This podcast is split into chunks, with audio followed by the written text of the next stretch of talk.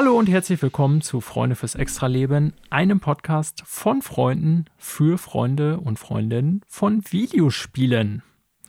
Es ist das Jahr 2022 und ich begrüße euch. Ich bin Daniel und wie immer sitzt mir gegenüber der Manuel. Hallo Manuel.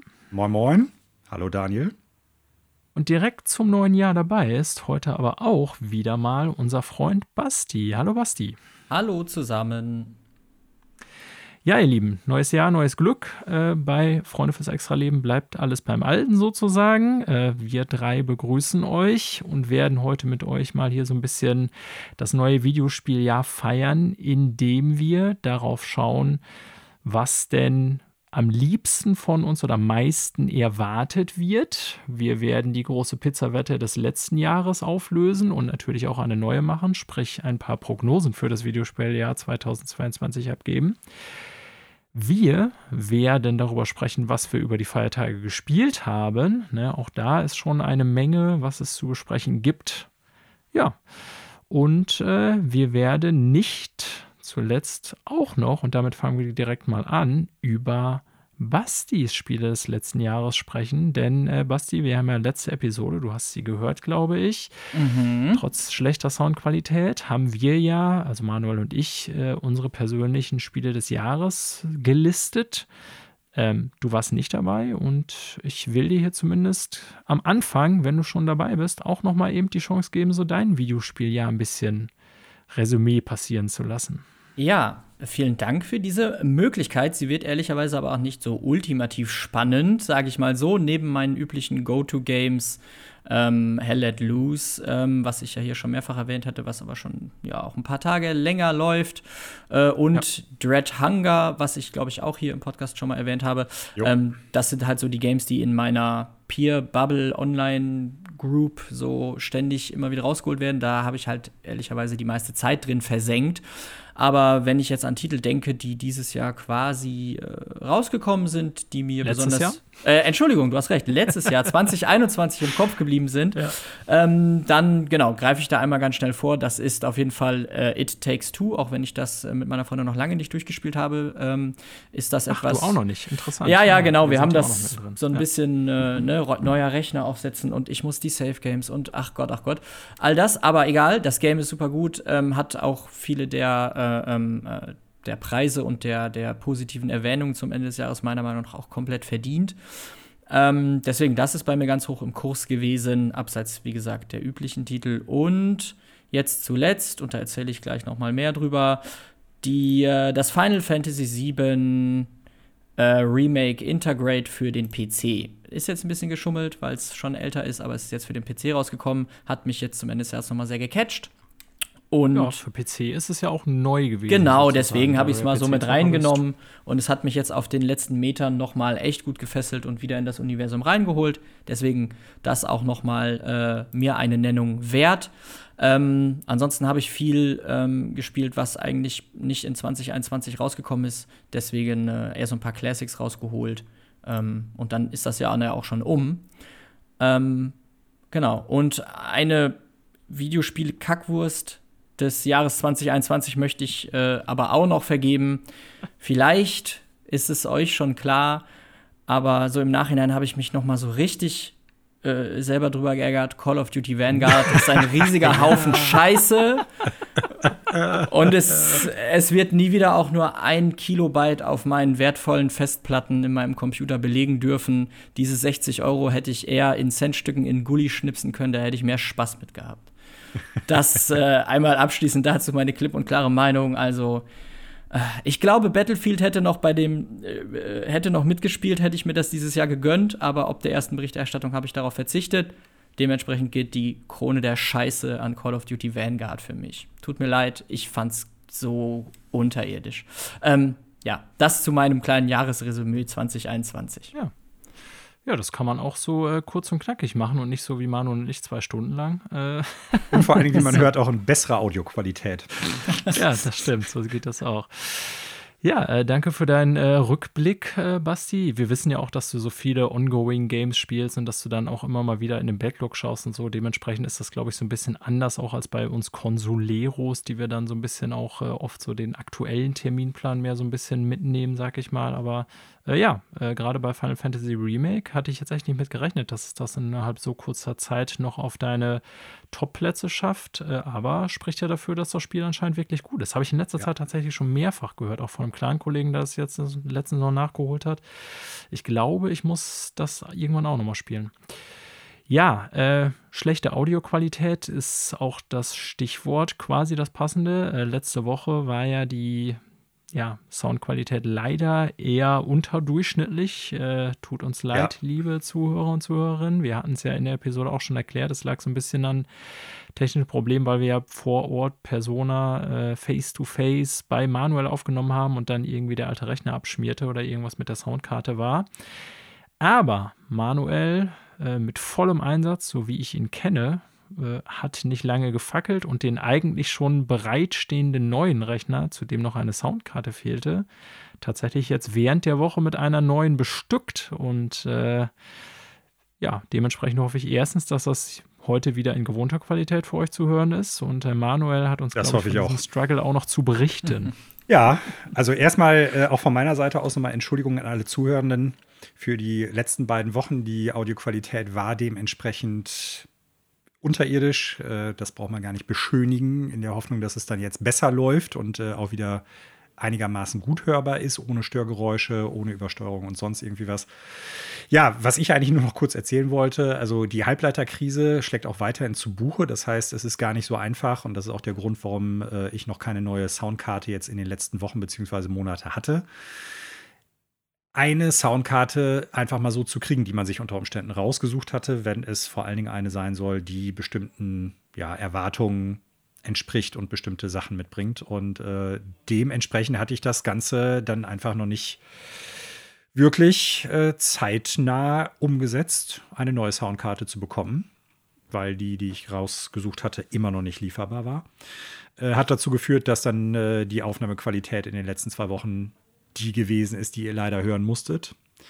Und ich hatte mir dann aber jetzt kurzfristig zwischen äh, Weihnachten und Neujahr noch eine neue Soundkarte gekauft. Eine andere, die ich eigentlich geplant hatte, aber trotzdem, glaube ich, eine recht gute. Die ist dann auch angekommen. Ich habe jetzt dann äh, vor Silvester das ganze Ding auch versucht, äh, noch irgendwie einzubauen. Habe das zumindest soweit fertig gemacht, dass ich es dann jetzt äh, gestern nur noch quasi in Betrieb nehmen musste. Und was soll ich sagen? Ich habe so vier, fünf Stunden, naja, fünf bis sechs Stunden war es eigentlich eher, gestern über den Tag verteilt da dran gesessen, das ganze Ding irgendwie zum Laufen zu kriegen. Alles war richtig installiert, äh, alles war irgendwie soweit klar mit äh, den ganzen Voraussetzungen, die auch in der Inter auf der Internetseite des Herstellers äh, Mark of the Unicorn dann halt da waren.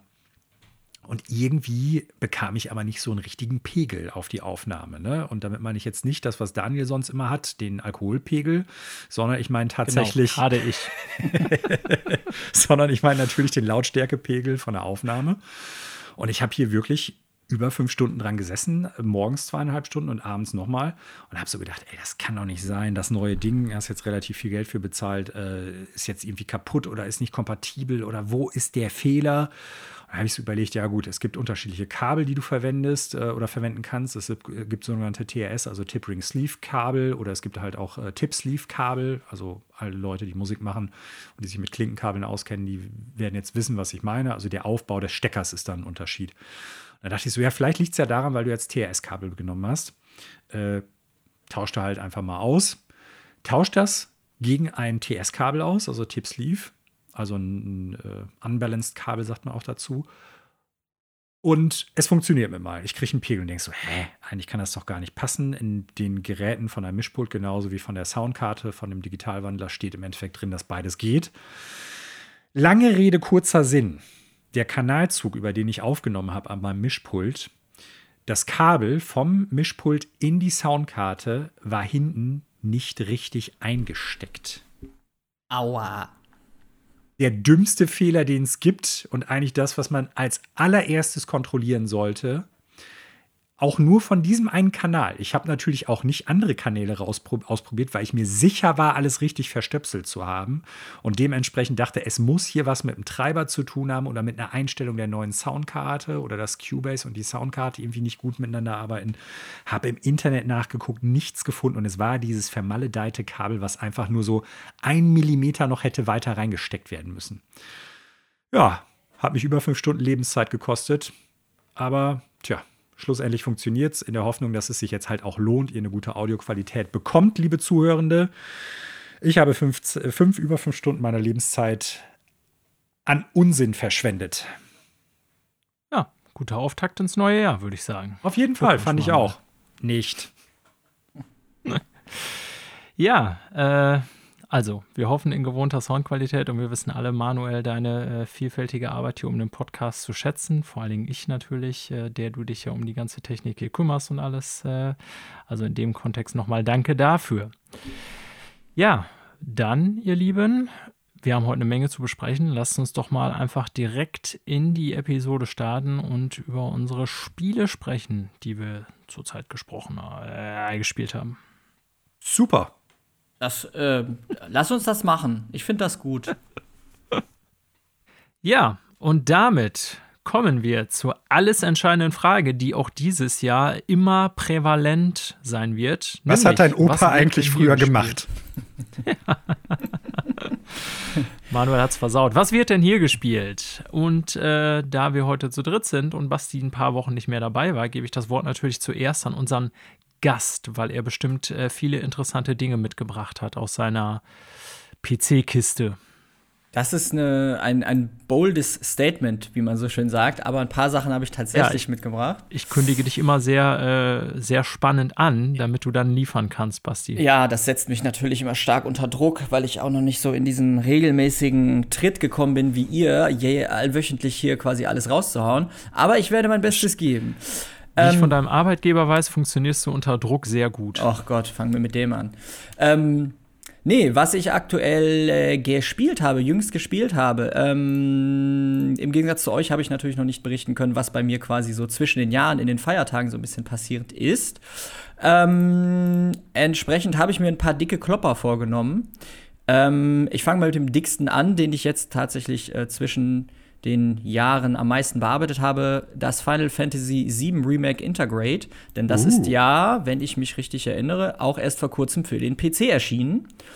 Ähm, ja, und das habe ich mir so ein bisschen zur Brust genommen, weil ich damals bei Erscheinen des Remakes auch auf der PlayZ schon so ein bisschen Interesse hatte. Ich habe so ein bisschen nostalgisches äh, Interesse für das Game gehabt. Das war so eins, was auf der PlayZ 1 damals bei uns irgendwie ein großes Ding war, auch wenn ich mich daran erinnere, dass wir das damals gar nicht so richtig verstanden haben, wie das alles funktioniert, äh, geschweige denn der absurden Story. Ähm, dementsprechend hatte ich da ein Grundinteresse und jetzt kam es für PC, das hatte ich ehrlicherweise gar nicht so wirklich mitbekommen. Auf einmal war es da. Und dann habe ich es mir gegönnt und ja, da jetzt auch schon ordentlich äh, Stunden investiert. Ich weiß jetzt ehrlicherweise gar nicht, wie viel es sind. Storytechnisch ist es für mich natürlich super schwer zu beurteilen, da ich die Originalstory quasi mehr oder minder kenne, aber jetzt gar nicht weiß beim Remake, wie weit äh, ich denn jetzt quasi so vom, vom Storyverlauf bin, weil die Story natürlich ein bisschen erweitert wurde. Ich weiß, dass äh, ich mich hauptsächlich in Midgard und Co. da irgendwie bewegen werde und noch nicht groß rauskomme aus der, aus der ersten Stadt quasi. Das ist ja alles so unendlich aufgebläht. Ich bin jetzt in diesem Wall Market-Segment, wo man äh, seine mhm. Weggefährtin äh, aus den Fängen dieses, in Anführungsstrichen, ich glaube, es sind nicht nur Anführungsstriche, des Zuhälters befreien muss. Ähm, kein großer Spoiler, denke ich mal. Ähm, Don genau. Corneo. Ja, genau, genau. Da bin ich jetzt gerade und da gebe ich ehrlich zu. Äh, also das Spiel ist super geil. Ähm, es ist ja. Total gut. Es ist genau, ich glaube, Manuel, du hattest das im Jahresabschluss-Podcast auch gesagt. Ähm, das ist so ein Remake, wie ein Remake sein sollte. Also da wurde an den richtigen Stellen getweakt, ergänzt, verbessert, aufgebohrt, wie auch immer. Ähm, ich finde super geil an dem Game, dass es ähm, mit so viel Liebe zum Detail irgendwie auch, also quasi jede Welt da irgendwie gestaltet ist, die ganzen kleinen Details. Und was ich wirklich cool finde, ist, dass man das Gefühl hat, dass die Vision, die auf der PlayStation 1 natürlich noch so ein bisschen krude war, hier richtig gut weitergelebt wurde und dann ausgebaut mhm. wurde. Also ich kann mir jetzt viel genauer vorstellen, dass was ich damals als Lego-ähnliche Pixelklötzchen oder Polygonklötzchen da gesehen habe, ach, so haben die das gemeint, so sollte der aussehen oder so. Das finde ich, haben die total geil rübergerettet. Ähm, deswegen ähm, habe ich da auch viel Zeit investiert und viel Spaß dran gehabt. Äh, Kampfsystem, hm, ich hätte mir eher gewünscht, dass ich switchen kann zwischen diesem Active Time Battle und dem tatsächlich mehr oder minder rundenbasierten abwechselnden Kampf. Das fand ich nämlich eigentlich bei diesen JRPGs immer mit am coolsten, muss ich irgendwie sagen. Mir ist das dann teilweise ein bisschen zu hektisch. Da bin ich irgendwie nicht so. Also, ich erkenne dann teilweise nicht, was bei den Kämpfen auf dem Bildschirm passiert. Ähm, wechsel dann immer in den Befehlsmodus, um da halt irgendwie mal in Ruhe mir so einen Überblick zu verschaffen, was eigentlich gerade passiert. Ähm, das hätte ich mir, wie gesagt, so optional gerne gewünscht, dass man das auch noch in die alte Methode zurückwechseln kann. Ist aber nachvollziehbarerweise nicht so einfach, würde ich mal denken. Ähm, ja, aber ansonsten tolles Spiel, macht viel Spaß. Es, es, zieht sich jetzt ehrlicherweise so ein bisschen, finde ich, in dem Wall-Market-Segment. Die Sidequests mhm. sind nicht immer das Allergeilste, die sind häufig sehr Billow-Fetch-Quest-mäßig und ich habe dann doch irgendwie den Anspruch, jede Nebenquest irgendwie mal mitzumachen und dann wird es halt so ein bisschen viel gelaufe und so. Hatte Manuel auch schon, glaube ich, kritisiert, als ich mal ja. bei ihm reingespielt habe, dass er meinte, die wären eher mau. Ja, das ja. ist tatsächlich, da, da zieht sich jetzt ein bisschen. Deswegen, ähm, ja, war das jetzt zuletzt bei mir so ein bisschen, bisschen wieder abgeschwächelt. Der Anfang war super stark. Ähm, ich bin gespannt, wie lange das jetzt überhaupt noch weitergeht, wo ich da so lande und äh, wo ich mich schon mehrfach auch bei anderen Spielen drüber abgefuckt habe, sage ich es jetzt hier auch noch mal. Ich habe es mit englischem Ton und deutschen Untertiteln gespielt und habe, habe im Laufe des Spiels dann auf englische Untertitel geswitcht, weil die, die Abweichung auch inhaltlicher Art tatsächlich so groß sind, dass ich immer verwirrt bin, weil ich verstehe Englisch natürlich, was heißt natürlich, ich verstehe Englisch relativ gut auch gesprochen, brauche nicht immer Untertitel, aber ich dachte mir so, ja, bei der Story, die ist schon so ein bisschen, hm, da wird es vielleicht helfen, hier und da noch mal was mitlesen zu können, aber die, die, hm, also das, was ich höre und was mein Kopf dann automatisch übersetzt, versus das, was ich bei den Untertiteln lese, ist so gravierend unterschiedlich, dass ich vollkommen durch, also es wäre, als würde ich zwei verschiedene Sachen gleichzeitig lesen. Das äh, schnallt mein Hirn dann überhaupt nicht, also musste ich auf die englischen Untertitel umswitchen weil es teilweise, wie gesagt, auch inhaltlich auseinanderging. So. Das hatte mhm. so sinngemäß so ungefähr dieselbe Richtung, aber es war zu weit auseinander, als dass ich das noch hirnmäßig hätte verarbeiten können. Und wieder mal so ein, so ein Classic, ich weiß, ich hänge mich da manchmal drauf äh, dran auf, weil ich hier schon mehrfach über diese Übersetzungs- und Untertitelsache gesprochen habe. Ich bin jetzt nicht hier der ultimative, äh, es muss immer die Originalfassung sein, Fan, aber wenn im Spiel der Charakter sagt, fuck that, und es wird auf Deutsch übersetzt mit, och nö, dann, das finde ich aber gut. Mann, ey, da kriege ich einfach zu viel. Also so Barrett, weißt du, der, der toughste Charakter, so, der die ganze Zeit nur flucht und richtig tough drauf ist, sagt irgendwie fuck that und rennt weg und im Deutschen steht dann halt och nö. Da, also oh, sorry, Alter. Mit der Stimme. Och nö. Ja, es ist so. naja, ähm, so viel dazu. Ähm, Vor allem das Geile ist, das kommt mir dann wie so wirklich so alte äh Groß-Ostheim-Übersetzung. Oder genau, solche Übersetzungen ja. vor, wie wir die in den 90ern hatten. Was ja, ich ja. eigentlich dachte, was jetzt schon irgendwie äh, nicht mehr, was es nicht mehr gäbe. Ja, und das raff ich halt bei dem Game 0, weil das gesamte, äh, die Production Value ist natürlich so krass hoch, so geil. Aber jo. da wurde dann offensichtlich irgendwie äh, so, so strange quer übersetzt. Ich weiß, das ist dann vom Japanischen zum Englischen und weiß ich nicht, vielleicht geht da irgendwo auf dem Weg immer was verloren, aber das war echt so eine Sache, wo ich gesagt habe, nee, das kann ich nie ertragen. Ich muss auch die Untertitel auf Englisch haben, sonst ist da in meinem Kopf irgendwie zu viel im Eimer. Das kann ich nie ertragen. Aber ansonsten macht sehr viel Spaß. Wie gesagt, es zieht sich jetzt ein bisschen. Ich bin gespannt, wie viel ich noch vor mir habe, bevor ich da tatsächlich zum Ende der, ich glaube, es ist sogar Disc 1 der PlayStation-Version nur quasi, ne? Und trotzdem irgendwie wird das irgendwie auf 40 Stunden oder so geschätzt. Also ist schon harter Brocken teilweise auch ein bisschen Hanebüchen, aber das muss man bei JRPGs wohl so ein bisschen erwarten. Ne? Ich, Manuel, ich weiß nicht, ob du dich aktiv an die Motorrad ja, die aber im da, Original nicht drin ist. Ja, genau, da gibt es nur, glaube ich, so eine. So ein, ne? also, ja, da gibt es, glaube ich, ein Minigame in, in ähnlicher Art, aber im, im, im, Remake ist das jetzt so richtig aufgezogen. Und die Figur, die da auftaucht, ich dachte, ich saß so davor, vorher hatte es sich ja einigermaßen am, am Riemen gehalten, was so, ich sag mal, diese äh, JRPG-typischen Übertreibungen angeht. Aber da war ich halt so, okay, Alter, ich raff gerade gar nichts mehr. War irgendwie was in meinen Weihnachtskeksen, dass ich das hier gerade passiert, das wirklich? So. ähm, aber gut, das, ich glaube, damit muss man bei Final Fantasies immer so ein bisschen rechnen. Ähm, das ist schon okay. Hat mich jetzt nicht vollkommen rausgezogen. Also, ja. Ich gebe dir recht, ja. äh, eben kurzer Eingriff Du hast noch ein gutes Stück vor dir, wenn ich das jetzt richtig auf dem Schirm habe. Ich bin mir mit der Reihenfolge einzelner Segmente nicht mehr so hundertprozentig sicher. Mhm. Ähm, ja, aber das, da hast du noch ein gutes Stück. Aber was man, was man auf jeden Fall sagen kann, ist zu den Nebenquests, was ich gut finde. Also die Quests, ich bleibe dabei und gebe dir auch recht, die sind ich sag mal, sehr, sehr herkömmlich, sehr einfach gestrickt, sehr altbacken, je nachdem, wie man es ausdrücken möchte. Aber was ich gut finde, es gibt gar nicht so super viele. In jedem Areal, wo du bist, kannst du dir auch genau immer anzeigen lassen, wie viel gibt es, wie viele habe ja. ich schon. Also, wenn du die noch nicht gefunden hast, die Subquest oder die Nebenquest, dann steht da halt auch immer so eine Karte mit so einem Fragezeichen. Das heißt, du siehst von vornherein, wie viele Subquests es da gibt. Und die sind in der Regel auch gut machbar. Ne? Also, ja, das stimmt. Ähm, das ist überschaubar, das ist gut machbar im weitesten Sinne. Klar, nicht innovativ von der Schreibe oder von den Inhalten her, aber das hat mir eigentlich ganz gut gefallen, dass du sofort wusstest, ey, ich werde jetzt hier nicht an jeder Straßenecke mit neuen Quests zugebombt. Das stimmt, das ist auf jeden Fall überschaubar. Das ist nicht so ein Questlog, was sich wie bei anderen RPGs irgendwie nach kurzer immer Zeit aufbläht. immer ja. weiter aufbläht. Das kann ich auch überhaupt nicht leiden, weil ich mir dann denke, so ja, irgendeine Art von Führung brauche ich hier dann doch, tut mir leid.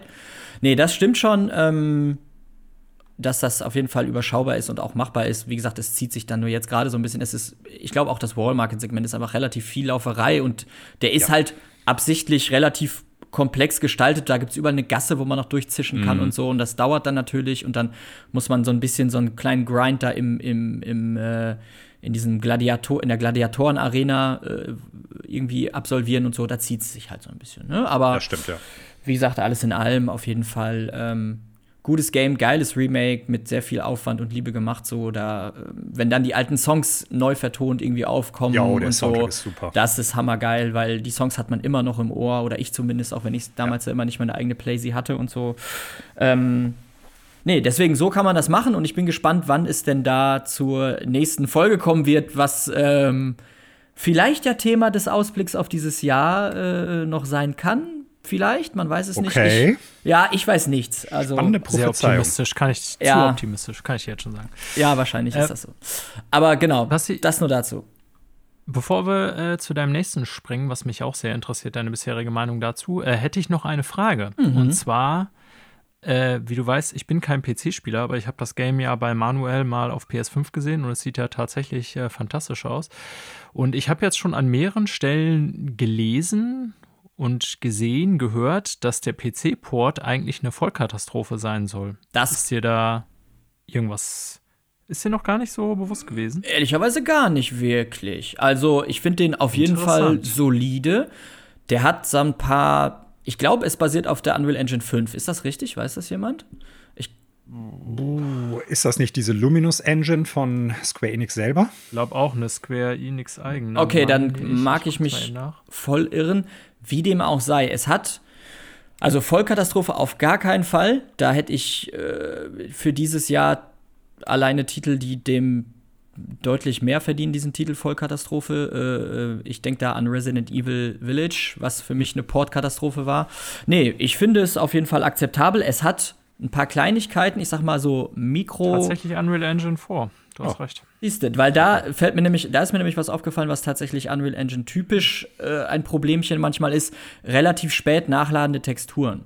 Äh, die bleiben teilweise dann auch matschig. Ähm, das heißt, du bist dann in so einer, in so einer ähm, automatisierten, nicht Filmsequenz, aber in einer Sequenz innerhalb der Engine, die automatisch abläuft. Die Kamera fährt so ein bisschen rum und du siehst die Charaktere, du kannst jeden Kratzer auf äh, Clouds Schulter äh, Dingern da irgendwie äh, genau erkennen. Aber im Hintergrund ist irgendwie so ein Papphaufen, wo du genau siehst, ah, die Textur ist halt noch nicht in der hoch aufgelösten Version geladen, sieht noch ein bisschen matscher mhm. aus. Und das ist was, was ich finde, was man bei Unreal Engine Games immer mal wieder hat. Also das sehe ich an allen Ecken und Enden bei solchen Games und das fällt da auf und es gibt ein paar Mikro, ein bisschen Mikrogestotter an einigen Stellen, wo dann die Framerate mal kurz richtig hat dippt, Mhm. Ähm, aber ansonsten, ähm, ich spiele es halt mit dem Controller logischerweise, weil es irgendwie kaum Sinn ergibt, das mit Maus und Tastatur zu spielen. Und ansonsten habe ich da ehrlicherweise überhaupt gar keinen negativen Eindruck vom Port. äh, gehabt. So, es läuft bei mir super smoothie. Ähm, hab den Rechner auch ehrlicherweise kurz vor Weihnachten noch mal ein bisschen aufgefrischt. Ähm, das hatte ich also erwartet. Bisschen Wasser drüber gekippt. Genau, so eine kleine Wasser, also die Wasserkühlung mal aufgemacht und so ein bisschen Glühwein okay. reingekippt. Ähm, nö, also da kann ich überhaupt nichts äh, Katastrophales berichten. So, das ist auf jeden Fall ein vollkommen solider ja. Port. Ehrlicherweise nach, keine Ahnung, über einem Jahr nach Portierung. Zwei Jahren sogar. Sogar, Fast so viel. Ja, siehst du. Ja. Kann man das irgendwie, denke ich, auch erwarten. So, und ich finde null katastrophal. Okay, also vielleicht war katastrophal auch das äh, falsche Wort. Ich glaube, wenn ich mich jetzt zum Beispiel an Digital Foundry erinnere, die haben da einen umfangreichen Bericht und auch ein Video zugemacht, aber ich habe das tatsächlich auch an mehreren Stellen gelesen. Ähm, und die wählten, glaube ich, das Wort äh, tief enttäuschend, übersetze ich mal jetzt ins Deutsche. Ähm, ich habe gerade noch mal versucht reinzulesen, was da kritisiert wurde. Vor allen Dingen eben äh, mangelnde Einstellungsmöglichkeiten, ähm, dass eben Auflösungen, die auf PC, also auch so Widescreen oder so völlig normal sind, hier nicht geboten werden, dass die Performance-Grafikoptionen äh, sehr limitiert sind, man quasi im Verhältnis zu anderen PC-Spielen fast nichts einstellen kann und so. Ähm, also ich kann ja jetzt auch hier nur, da ich das Video nicht genau in Erinnerung habe, nur einen kurzen Blick drauf werfen, weiß jetzt nicht, was genau alles da nochmal äh, kritisiert wurde, mhm. beziehungsweise kann mich jetzt nicht erinnern, aber das hatte ich noch so in Erinnerung, dass der PC-Port eher kritisch aufgenommen wurde. Aber ist ja interessant, dass du das so berichtest. Ja, also auch. Ja, dass dir, weil du bist ja durchaus, du hast ja bei anderen Spielen, Resident Evil 8 oder so, hier durchaus auch auf PC-Portierung mal äh, sehr kritisch reagiert. Und, äh, ja, weil es ja, zum Kotzen scheiße war. Ähm, genau. Äh, und, äh, ja und ja, also. Wie das dann in dem Fall. Ja, wie dann doch sich so die Wahrnehmung unterscheiden kann, offensichtlich. Also, ich weiß jetzt ehrlicherweise nicht auswendig, wie umfangreich die Grafikanpassungsoptionen jetzt beim Final Fantasy VII Remake sind. Das habe ich jetzt so auswendig nicht im Kopf. Ich habe es allerdings als nicht negativ eingeschränkt empfunden, so, weil ja, okay. das ist, das ja. ist als PC-Gamer natürlich eine der ersten Sachen, die du machst. Sobald genau. du im Hauptmenü bist, gehst du erstmal in die Optionen und guckst erstmal, hat diese Mühle überhaupt oder haben diese automatischen Einstellungen, die in der Regel kacke sind, überhaupt das drin, was ich will? Und da hatte ich jetzt so in der Erinnerung gar keinen negativen, also habe ich keine negative Erinnerung dran, dass da irgendwie zu wenig geboten worden sei. Ähm, ich würde jetzt aus der Sendung sagen, es war vollkommen ausreichend. Klar, wenn da jetzt so Tech-Spezies das alles auseinandernehmen, findet man vermeintlich immer irgendwas. Aber ich sag mal so, für den Otto-Normal-User, der da so ein bisschen an den Detail von Stufen irgendwie einstellen kann, von hoch bis niedrig, was weiß ich, mittel und high ist und so weiter, ist ehrlicherweise einigermaßen viel da. Und es sieht halt. Sieht gut aus, läuft gut. Ja, so. so also, ja. wie gesagt, Resident Evil Village als Beispiel wäre da viel schlimmer gewesen. Da hatte ich gefühlt viel weniger Einstellungen. Ich weiß noch, dass ich mich über den Field of View Slider so abgefuckt habe, dass er nicht existiert. Solche Kleinigkeiten. Ähm, und das kann ich hier so, wie gesagt, nicht bestätigen. Also, wie gesagt, wenn man das so wirklich rein technisch richtig auseinander nimmt und jede Hardware daran man dran anklimmt, da wird man immer was finden. Das wird wohl so sein. Meine Erfahrung, meine persönliche, ist allerdings relativ gut, auf jeden Fall. Okay.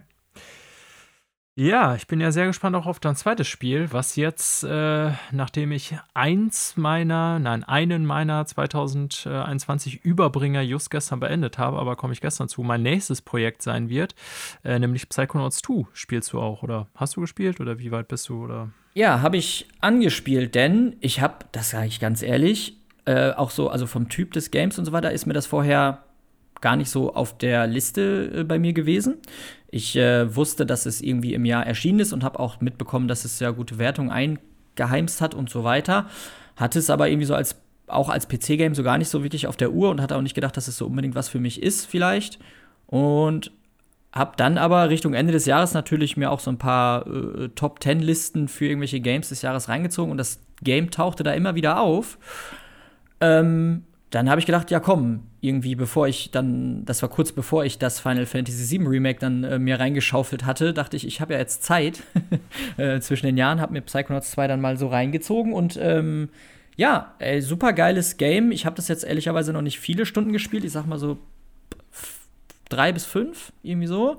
Aber mhm. es ist. Ähm, ist ja schon die Hälfte, sag ich mal, fast. Ja, so. na, dann vielleicht doch nicht so weit. Ja, aber oder vielleicht so, je nachdem, wie man spielt, natürlich gibt ja auch schon optionalen Shit, aber so, ich sag mal, Ah, ich meine, dass die durchschnittliche Durchspielzeit so bei irgendwie zwölf Stunden oder so um die Ecke lag. Ja, 10, aber 12 irgendwie. Dann ja. bin ich auf jeden Fall noch im ersten Drittel, da bin ich mir ganz sicher. Das Spiel Ja, hat sich okay. noch nicht vollkommen entfaltet, sage ich mal so.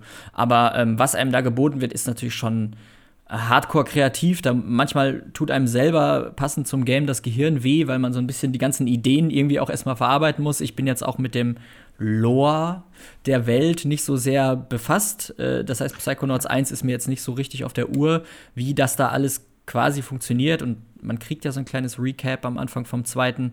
Ja. Ähm, aber das ist natürlich trotzdem erstmal eine ganz schön krasse, verrückte Welt, die man da irgendwie entgegengeworfen bekommt. Und dann denkt man im ersten Moment so, ja, schöner Plattformer mit ein bisschen Adventure-Elementen, dies, das. Und dann dreht das Game ja aber noch mal so richtig auf und wirft dir da irgendwelche äh, obskuren Level-Architekturen gegenüber und so. Ähm, also da war ich wirklich so, okay, krass, so ich glaube, ich rall, was die Leute alle daran so abfeiern. Und das macht dann auch echt Spaß. Das ist super sympathisch geschrieben soweit, ähm, so auf eine positive Art und Weise wacky. Ähm, also, wie gesagt, hab's noch nicht weit gespielt, aber Ersteindruck ist auf jeden Fall sehr gut und strotzt vor cooler, kreativer Arbeit, so an allen Ecken und Enden. Also da. Mhm. Ja. Ja, da bin ich gespannt, da mache ich gerne weiter mit ähm, so auf einem positiven Kreativitätslevel, passend zu deiner Einschätzung der besten Games letztes Jahr, Daniel. Ähm, hat es mich da auch ein bisschen an It Takes Two erinnert, so, weil was so die verschiedenen, ne, man hat so richtig viel Abwechslung jedes Mal, wenn man denkt, okay, das habe ich jetzt wirklich ausreichend geschnallt, kommt das nächste Element rein, was das Ganze wieder auffrischt. Ähm, das, äh, ja, sehr positiver Eindruck und werde ich auf jeden Fall weiter verfolgen, um zu gucken, was da noch so auf mich wartet in dieser absolut beknackten Welt. Ja, ich will es ja auch weiterspielen, hatte ich ja letzte Woche äh, schon gesagt in der Episode. Ähm, ich bin, ich denke sogar so ähnlich weit wie du. Ich meine, dass ich so circa fünf Stunden reingesteckt habe. Kann jetzt nicht bewerten, wie weit ich dann im Spielfortschritt bin, aber ich glaube auch nicht mal ganz Hälfte. So von der Mission her.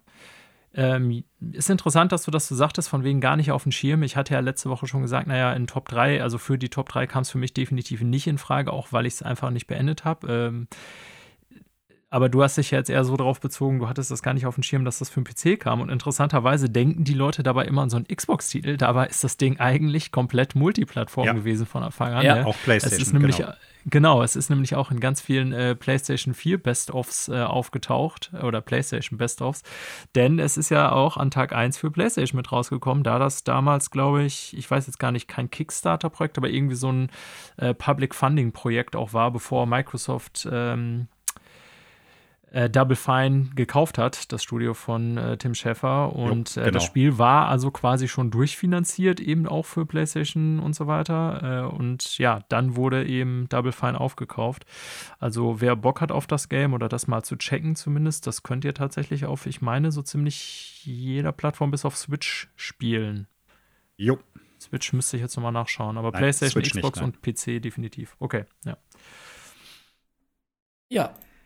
Ist, wie gesagt, auf jeden Fall auch äh, auf dem PC, äh, wenn wir da noch mal den Kreis schließen, super gut äh, umgesetzt, meiner Meinung nach.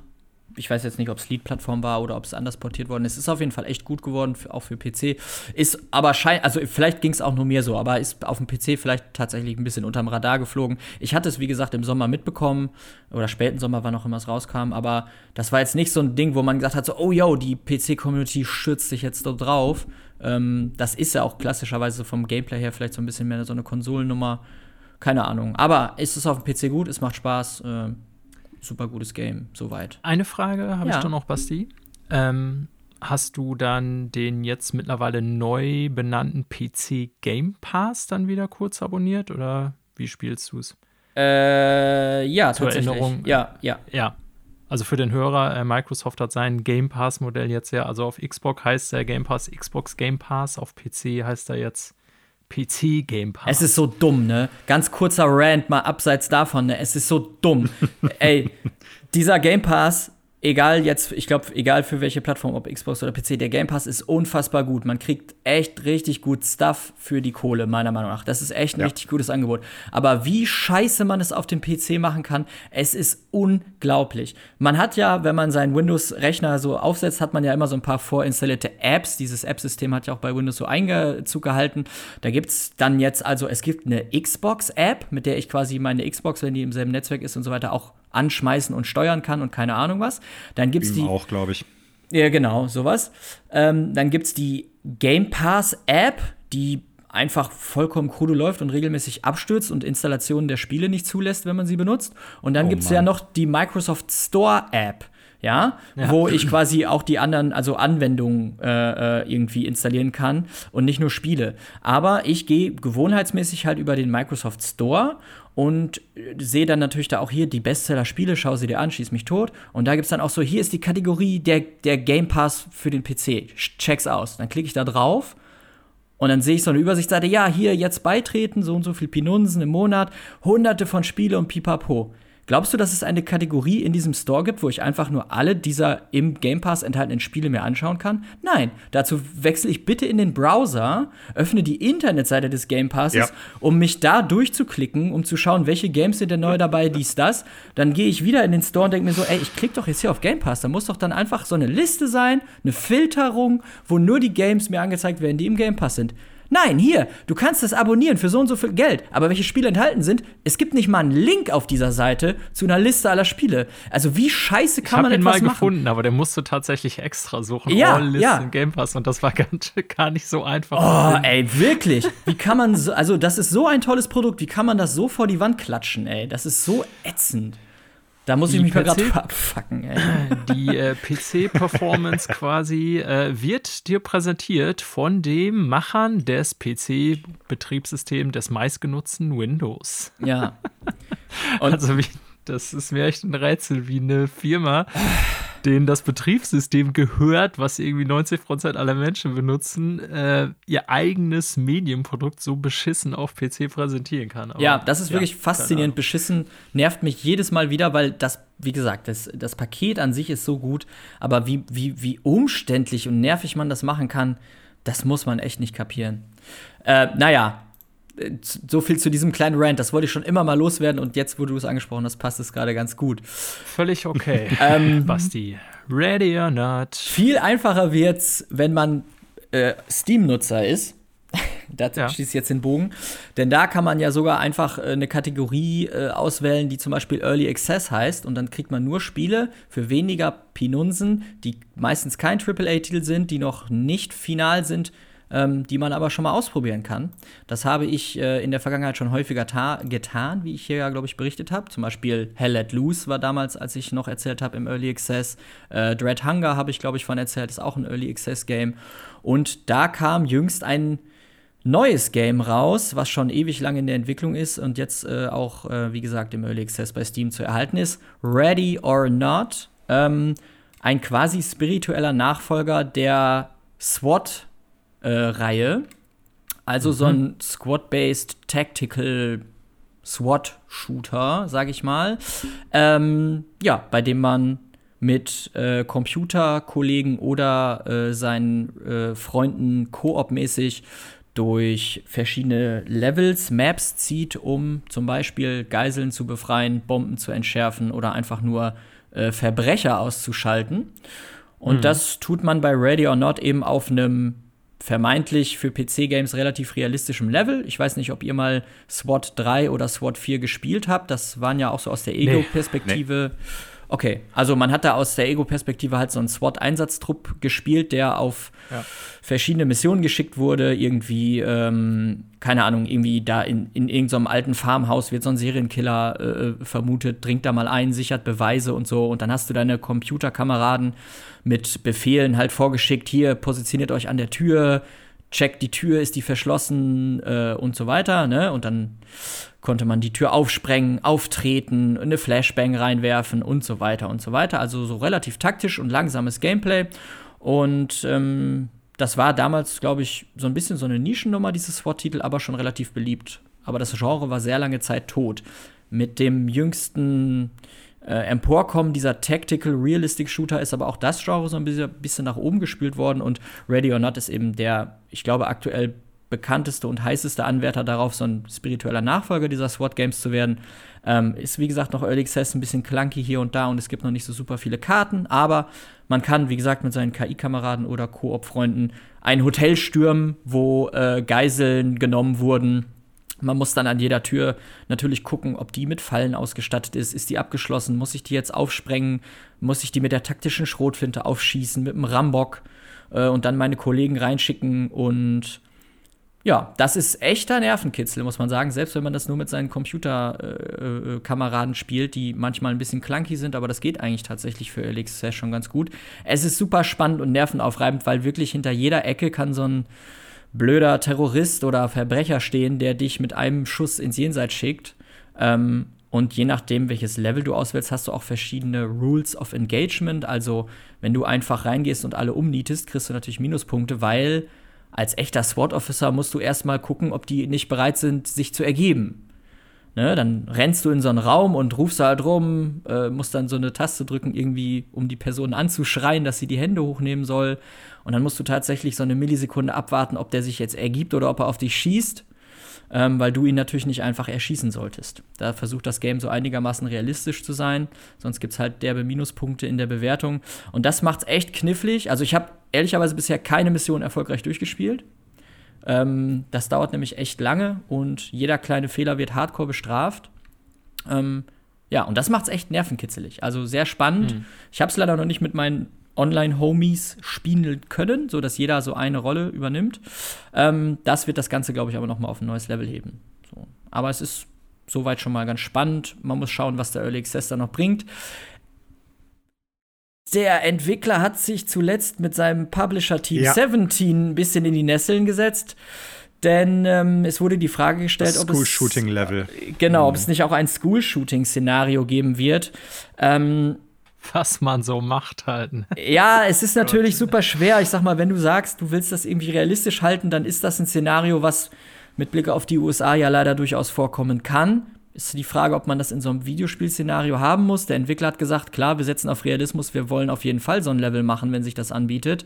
Und da hat der Publisher Team 17 halt gesagt, so, äh, äh, das ähm, ist nicht unsere Marschrichtung, tschö.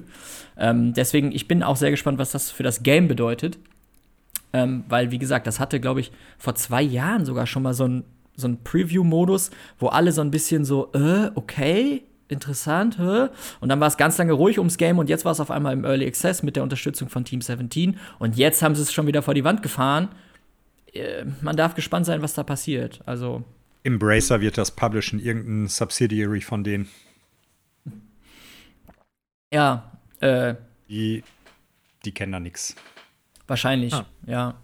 Mal schauen. Ähm, soweit ist das Game aber meiner Meinung nach, wie gesagt, für Early Access solide und echt spannend. So, ähm, ähm, ja, ich bin gespannt, was da noch kommt, ob da noch, äh, wie gesagt, mit jetzt fehlender Publish-Unterstützung, was da noch so passiert, wie viel Energie, Zeit und so weiter für die nächsten Updates da reingebuttert werden kann, dass da noch mal ein bisschen mehr Fleisch dran kommt, weil man hat relativ schnell die Level dann alle gesehen.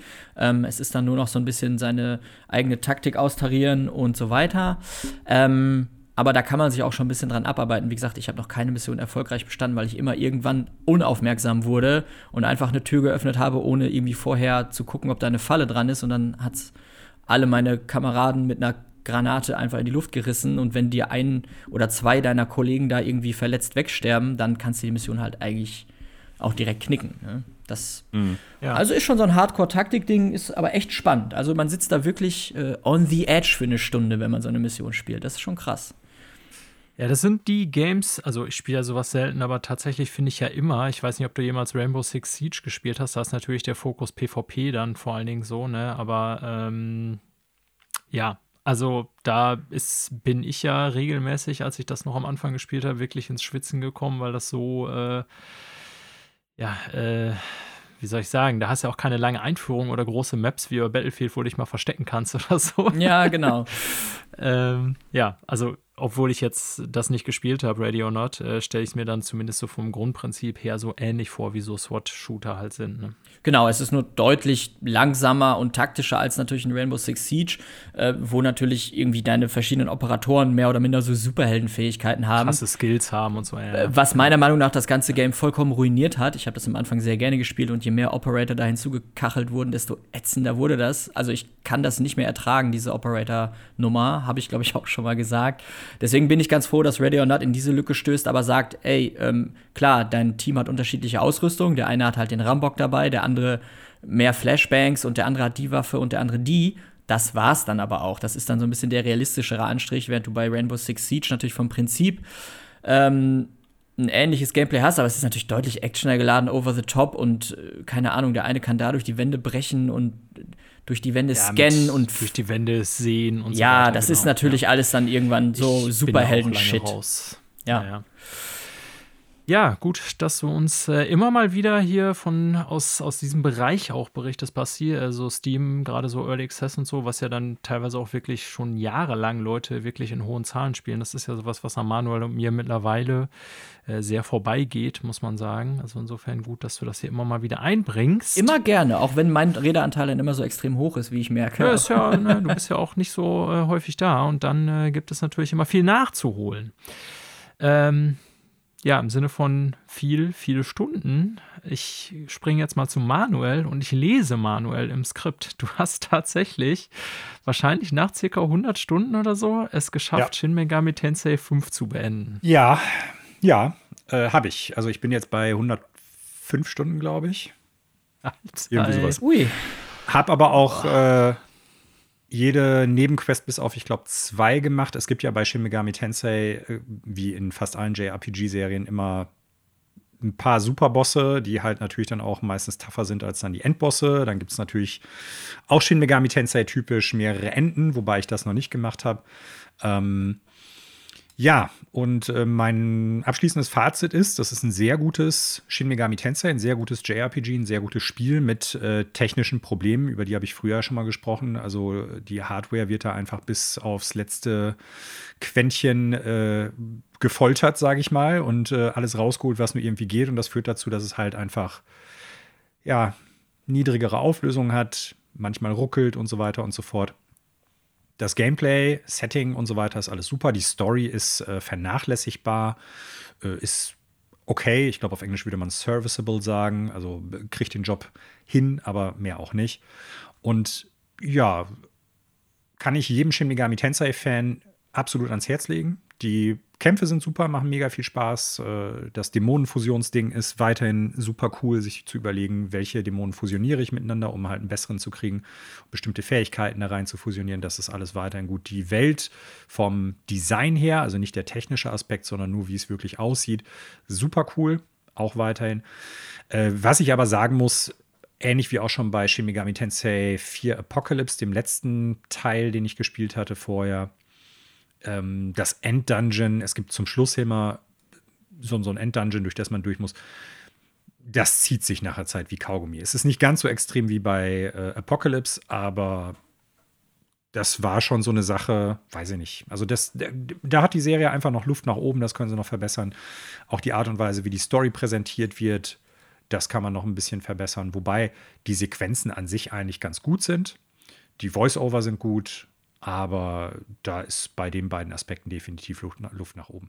Man kann das Spiel ziemlich sicher auch in sehr viel weniger Zeit durchspielen, wenn man nicht alle Nebenquests macht, wenn man nicht äh, versucht, immer die perfekte Party für einen Bosskampf zusammenzustellen. Das ist immer so mein Ding bei Shin Megami Tensei. Ähm, so dass man die Bosse dann, ich sag mal, ohne nennenswerte Gegenwehr in ein paar Runden kaputt machen kann. Ähm, das lässt sich auch anders machen. Ja, hat mir sehr gut gefallen. Ich freue mich darauf. Meistens machen die vom, von der Mainline-Serie ja immer dann noch nach zwei Jahren irgendwie so ein Spin-off. Äh, ich würde sofort wieder zocken, in der Hoffnung, dass es dann vielleicht auf einer etwas besser laufenden Hardware ist. Mhm. Und ähm, kann das jedem Fan von JRPGs, die gewillt sind, ein wirklich äh, sehr, sehr, sehr schnell und stark abstrafendes Spiel zu spielen, also ein Spiel, was äh, durchaus sehr schwer sein kann, zu spielen, ans Herz legen. Ja. Mir gut gefallen. Ich habe eine Frage dazu. Ich bin ja. mit JRPGs ja nicht so ultra versiert, außer mhm. dass ich die üblichen Final Fantasy Titel mal immer so ein bisschen abstreife oder auch versuche durchzuspielen. Ähm, das heißt, viele dieser JRPG-Sachen irritieren mich dann häufig aber so ein bisschen, weil ich sonst eher bei den Classic Role-Playing Games so aus der westlichen Hemisphäre bin. CRPGs ähm, quasi. Äh, genau. Ähm, ist es bei dem Spiel so, dass es voll vertont ist? Und falls ja, ist es so, dass Charaktere ganz häufig nichts sagen, außer Geräusche? wie bei Final oh. Fantasy VII oh. Remake. Hä? Oh. Ah. Oh. oh. Hä? Das irritiert das Zelda, mich immer so. Das Zelda-Syndrom nennen wir ja, das ja genau, ganz gerne. Ja. Hä? ja, da, da äh, bei Zelda finde ich es ja noch vernachlässigbar, weil es ja keine oh, nee, Sprachausgabe gibt. Aber bei Final Fantasy VII Remake hat es mich halt so hart irritiert, jetzt bei der Vollvertonung, dass ähm, ja Cloud und alle anderen Figuren halt ständig mal irgendwie, also die sagen dann nicht irgendwie Danke, sondern nur so, hä? Hm, hä? Und das irritiert mich immer so hart, weil ich verstehe nie, was sie von mir wollen.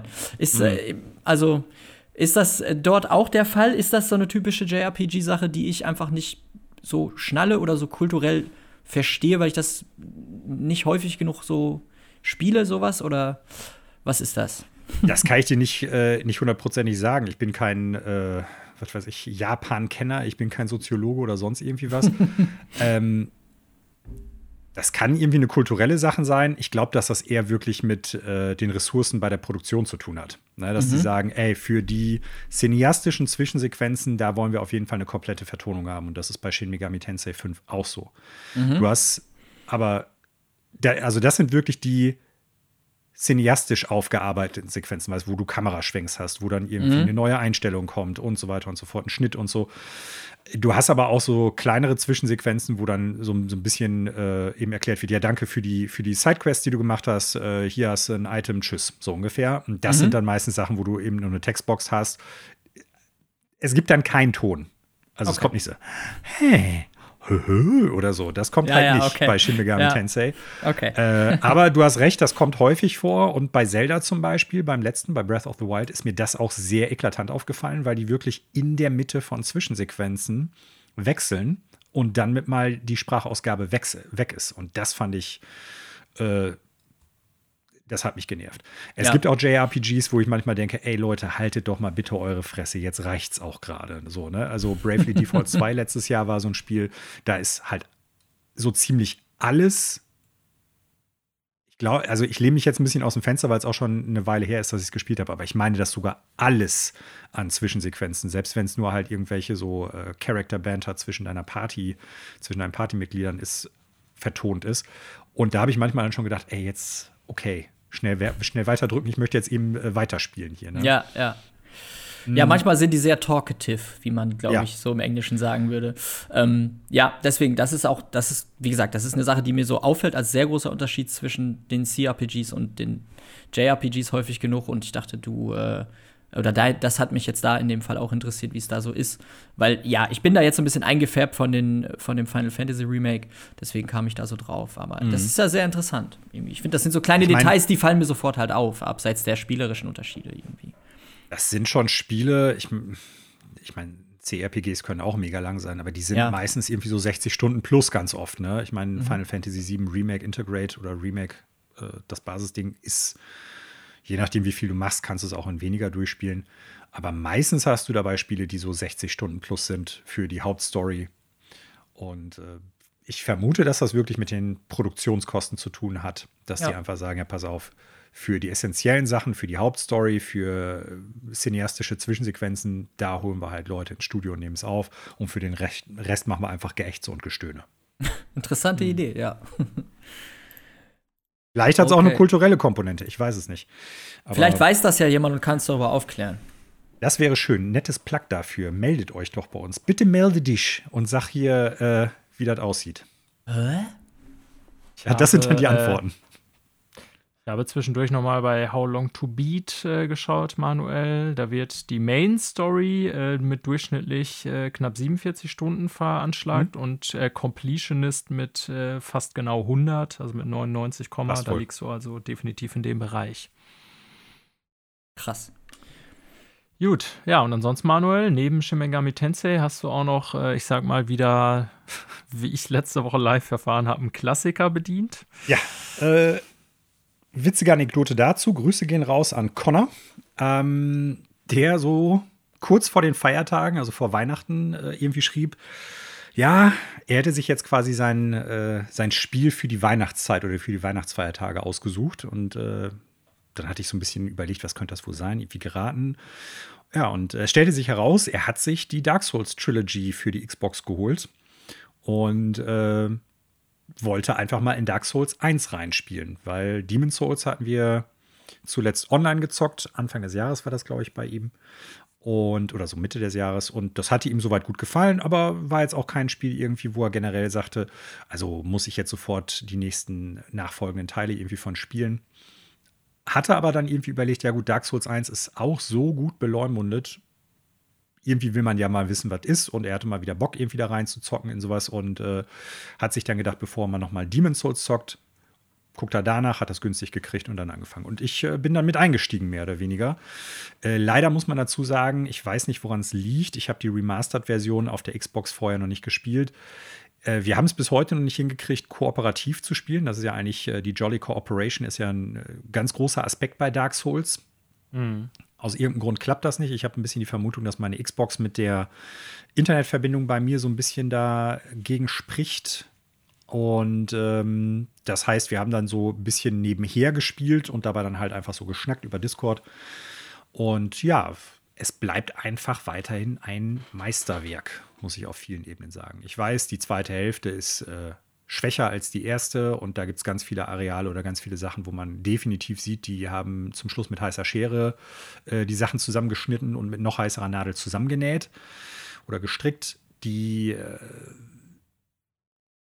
die einzelnen Aspekte sind, glaube ich, hinlänglich da schon bekannt. Deshalb brauche ich da gar nicht näher drauf eingehen. Aber was die einfach noch viel besser als in allen anderen From Software-Titeln, die ich bisher gespielt habe, seit Demon's Souls geschafft haben, ist halt so diese Abkürzungsmechaniken so krass und so gut in die Welt zu integrieren. Ne? Also, dass du wirklich an allen Ecken oder Enden Abkürzungen findest, wenn du da dich durch ein Areal geschnetzelt hast, die dich dann in einen anderen Teil der Welt wieder zurückführen wo du dann halt irgendwie einen Fahrstuhl hochfährst und das macht dann architektonisch und äh, geografisch Aussehen und du merkst dann, ah, jetzt komme ich wieder am Firelink Shrine raus oder äh, jetzt bin ich halt in Undeadburg oder so. Also das hat auch Bloodborne oder Dark Souls 3 nicht so gut hingekriegt wie jetzt Dark Souls 1. Also das ist von der vom Aufbau der Welt und von den Gameplay-Möglichkeiten super und auch was mir da auch wieder aufgefallen ist, auch von den Geheimnissen, die es da gibt. Ne? Sei es irgendwie geheime Areale, sei es halt irgendwelche Items oder Subquests, die du da finden kannst, die ja Dark Souls typisch nicht wirklich als Subquests ausgeschrieben sind. Das mögen einige Leute natürlich eher nicht so toll finden. Also du hast keinen Questlog. Du hast auch keinen Hinweismarker darauf, wo es äh, im Zuge dieser Quest als nächstes weitergeht, sondern man muss so ein bisschen überlegen, was hat mir der Charakter gerade wirklich erzählt? Was ist eigentlich Ziel und Aufgabe von dem? Und wo könnte ich den als nächstes wieder treffen? Das trägt halt alles zu dem Mysterium dieser Welt bei und ist, würde ich jetzt mal sagen, tatsächlich in keinem anderen Spiel so gut wie da. Also ich bin mhm. wieder voll drin und äh, nutze das zeitgleich auch nochmal, um so ein bisschen mich auf Elden Ring im Februar vorzubereiten. Ja. Ja, ich habe äh, keine Fragen. Ich habe es ja noch nicht. Ist ja auch ein altes Spiel. Genau. Let's do it. Basti, hast du noch Fragen? Ich habe dazu keine Fragen, außer. Nee, habe ich nicht. Außer nee.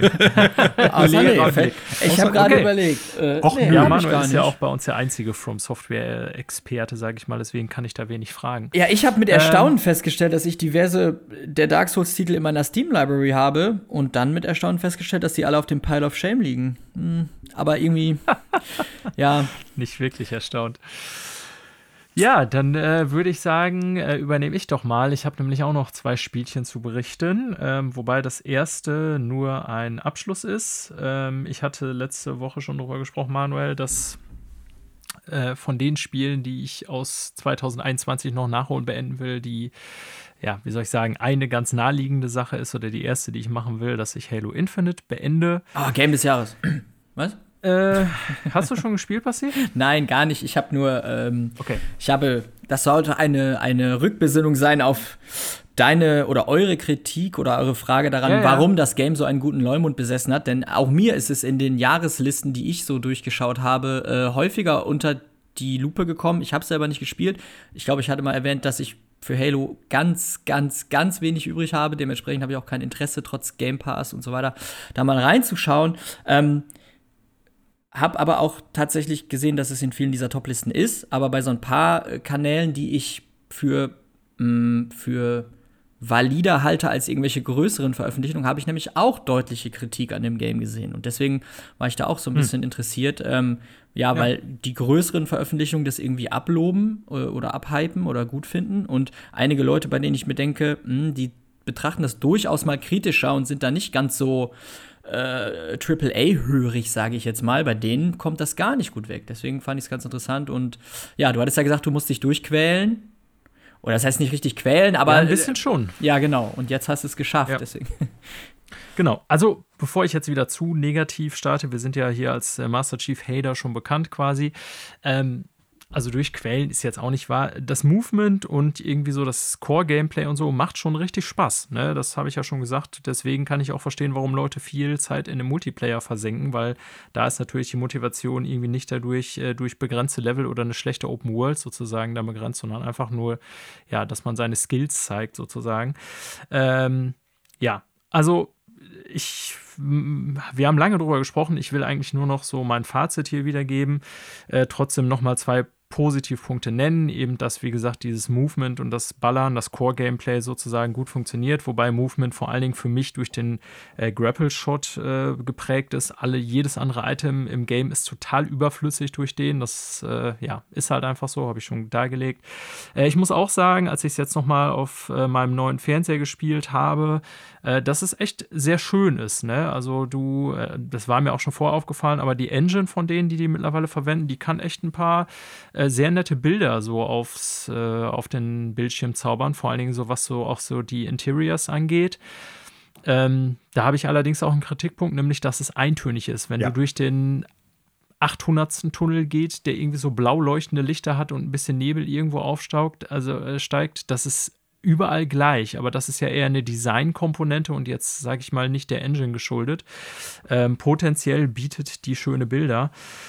Ja, äh, also die Story ist so eine Sache, da wollte ich ja noch mein Fazit zu geben. Zu. Ja, ich bin, also es ist schon so, dass die Story wirklich auf den letzten Halo-Teilen aufbaut. Und da ich fünf Guardians hieß er, glaube ich, nie gespielt oder nie zu Ende gespielt habe, bin ich da quasi blank angefangen, so auch mit, spoiler ich jetzt mal ein bisschen, böse Cortana und so angeht. Aber ganz ehrlich, ähm, also mit einem kurzen Story-Recap, was so irgendwie in den letzten beiden Halo-Teilen passiert ist, 4 und 5, würde das, glaube ich, erstens reichen. Und zweitens ist die Story dennoch total beliebiger Schrott. Also, wer mir erzählt, dass das irgendwie eine mega geile Story ist, keine Ahnung, weiß ich auch nicht. Ich meine, jetzt mag man sagen, okay, Videospiele bieten fast nie geile Stories oder nicht so richtig gute Stories, die es in Buch schaffen würden oder wie man das auch immer irgendwie vergleichen will. Ja, ne, klar. Aber also ich finde, selbst für eine Videospielstory ist es nicht geil. Also, ja, auch die Charaktere so in der Story, ich, ich konnte am Ende, also dieses, wenn, wenn, wenn dieser Obermotz, dessen Name ich jetzt nicht schon äh, nicht mehr weiß, da irgendwie aufgetaucht ist, Atreus hieß er, glaube ich, oder ja. so. Und dann immer seine harte Stimme kam und äh, Gott, ich habe wirklich nachher. Das immer gleich in dem Spiel. Genau, es gab Passagen am Ende oder so die letzten zwei, drei Stunden, da habe ich schlicht was anderes laufen gehabt oder habe irgendwie nebenbei hatte Christina da noch Musik gehört oder was weiß ich was, war mir scheißegal, weil die weil das so überflüssig ist. Ich wollte es dann einfach nur noch spielen. ja? Oh also boy. ehrlich gesagt ging mir schon irgendwie der, die Stimme von dem Typen auf den Sack, wenn da mal wieder so eine Sequenz kam, wo der Typ dann damit so einer mega stiefen Stimme, äh, Stimme irgendwie rumlabert und der äh, wie als der krasseste Bösewicht äh, präsentiert wird. Äh, Surprise, am Ende der Story kommt natürlich raus, dass der Oberbösewicht eigentlich so ganz äh, dass da noch eine Motivation hintersteckt, die total oh. überrascht. Ja, ja. Also, so, ich mach gar nicht weiter. Deeper Shit, wie man neudeutsch sagen total würde. Total deeper Shit, denn eigentlich ist er ja nur auf dieser Rachemission, äh, weil er der Geschädigte ist. Ich spoiler jetzt mal hart sozusagen. Ja. Sein Köter ist erschossen worden. Ey. Ja, genau. Cortana hat seinen Köter erschossen. So ähnlich ist es nämlich. Ähm, also die böse Cortana. Ja, die Story ist shit. Also keine Ahnung, kann ich nicht verstehen, wie Leute da was dran finden, aber im Grunde war die, glaube ich, bei Halo schon immer shit. Da ging es irgendwie für mich auch nie um die Story, wenn ich ehrlich bin bei Halo. Also wer wirklich meint, dass das geile Sci-Fi-Stories sind, der hat, glaube ich, irgendwie keine Ahnung, nie mehr als ein Pixie-Comic gelesen oder so. Sehr gut. Ah, schön. Ja. Ähm, ja, also ich komme mal zur Kampagne an sich, das wollte ich ja bewerten, alles Multiplayer und so lasse ich raus. Ähm, ich gebe dem ganzen Ding, um jetzt mal eine Note zu nennen, äh, unser Kumpel Connor hatte das schon vor einigen Wochen, der war ja äh, sehr schnell durch, Connor, ja. äh, hier Grüße an dich, ähm, hatte mal im Chat geschrieben, da war ich gerade erst angefangen, dass er der ganzen Story so eine 6 von 10 gibt. Und da war ich erst so überrascht, so dachte, hm, krass, sogar relativ negativ, weil Connor ist ja durchaus auch Halo-affin, sag ich jetzt mal. Ähm, ich stimme dem zu. Ich würde der ganzen Kampagne so 5,5 oder 6 geben, was jetzt nicht heißt, dass es ein schlechtes oder ja, äh, unspielbares Spiel ist. Die Stärken habe ich ja auch schon genannt, so das Gameplay an sich, aber ich finde so Story und die äh, Kampagne selber, selbst wenn man die Story auslässt, vor allen Dingen die Elemente, die die da gewählt haben, also sprich der Abwechslungsreichtum und was man so für Missionen spielt, ja, zeigen doch sehr viel Verbesserungsmöglichkeiten. Also ich finde, es ist sehr eintönig, wenn man zum vierten Mal irgendwelche Seeds of Power von einem Punkt zu einem Terminal schleppen muss, damit das Terminal dann funktioniert, damit man dann mit dem Terminal eine Tür aufmacht. Ähm ja, das ist einfach also keine Ahnung. Ich bin dann da, wie gesagt, nachher nur noch so durchgepäst, habe immer wieder den gleichen Move gemacht, so mit, mit Hookshot mich ranzoomen, mit, äh, mit dieser Nahkampfattacke dann die Gegner wegbremsen, zwischendurch mal ein bisschen geballert. Ähm, die Bossfights sind nicht stark, sind sogar eher schwach, finde ich, weil auch da fehlt irgendwie so das Surprise-Element oder dass da mal irgendwie was Außergewöhnliches drin ist. Ähm, es gibt zwar sowas, dass du einmal so gegen so, ja, die dicken Rhinos halt kämpfst, auf der anderen Seite mal gegen so ein fliegendes Schiff oder so oder irgendwie gegen so einen Typen auf seiner Möff, aber letztendlich das ändert das irgendwie ja, da ändert das so am Gameplay nichts, finde ich. Und äh, mir ist da tatsächlich auch zum Beispiel ein Dorn im Auge, dass du, du hast so an, ich glaube, zwei oder drei Bossen, ähm, die haben, die so mit einem dicken Hammer schwingen, die dann so mit äh, immer auf dich zurennen und mit einem äh, Hammer schlagen, äh, finde ich erstens nervig, dass es One-Hit-Kills sind. Also du, du. Oh, ätzend killst dich durch alles in dem Spiel durch, als wäre es irgendwie einfach so, als wärst du ein heißes Messer und gehst durch ein äh, fettes Stück Butter so. Also sprich, ich finde, in den meisten Sequenzen ist das Spiel ziemlich easy und du ballerst dich da einfach durch. Und dann kommen so ein paar Stellen, wo du halt quasi mit einem Hit gekillt wirst, wo ich halt so denke, ja, was soll das jetzt? Ne? Also ähm, Vielleicht haben die Gegner die, ja, die Gegner haben die Kraft der Schäferhunde aus Call of Duty Vanguard.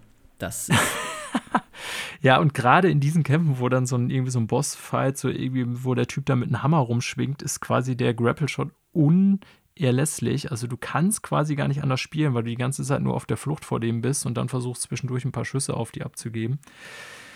Ja, ähm, also weiß nicht, ich finde die Kampagne tatsächlich nicht gut. Also ich bereue es jetzt nicht, dass ich das gespielt habe. Ne? Man hat auch mal immer wieder solche Spiele. So, das war früher so, ich sag mal, mittelmäßige Call of Duty oder Battlefield-Kampagnen, die man mal so acht Stunden durchgeballert hat, wobei Halo Infinite länger ist und sich dann dachte, ja, das war jetzt irgendwie ganz nett, hätte es aber auch lange nicht gebraucht. So, ne? So, und auf diese Art und Weise kam mir das tatsächlich vor. Und äh, teilweise muss ich sagen, sogar schlechter von der Inszenierung, weil ich finde, die haben da diese tolle Open World gestrickt, habe ich schon vielfach drüber geredet, aber die hat eigentlich keinen Sinn.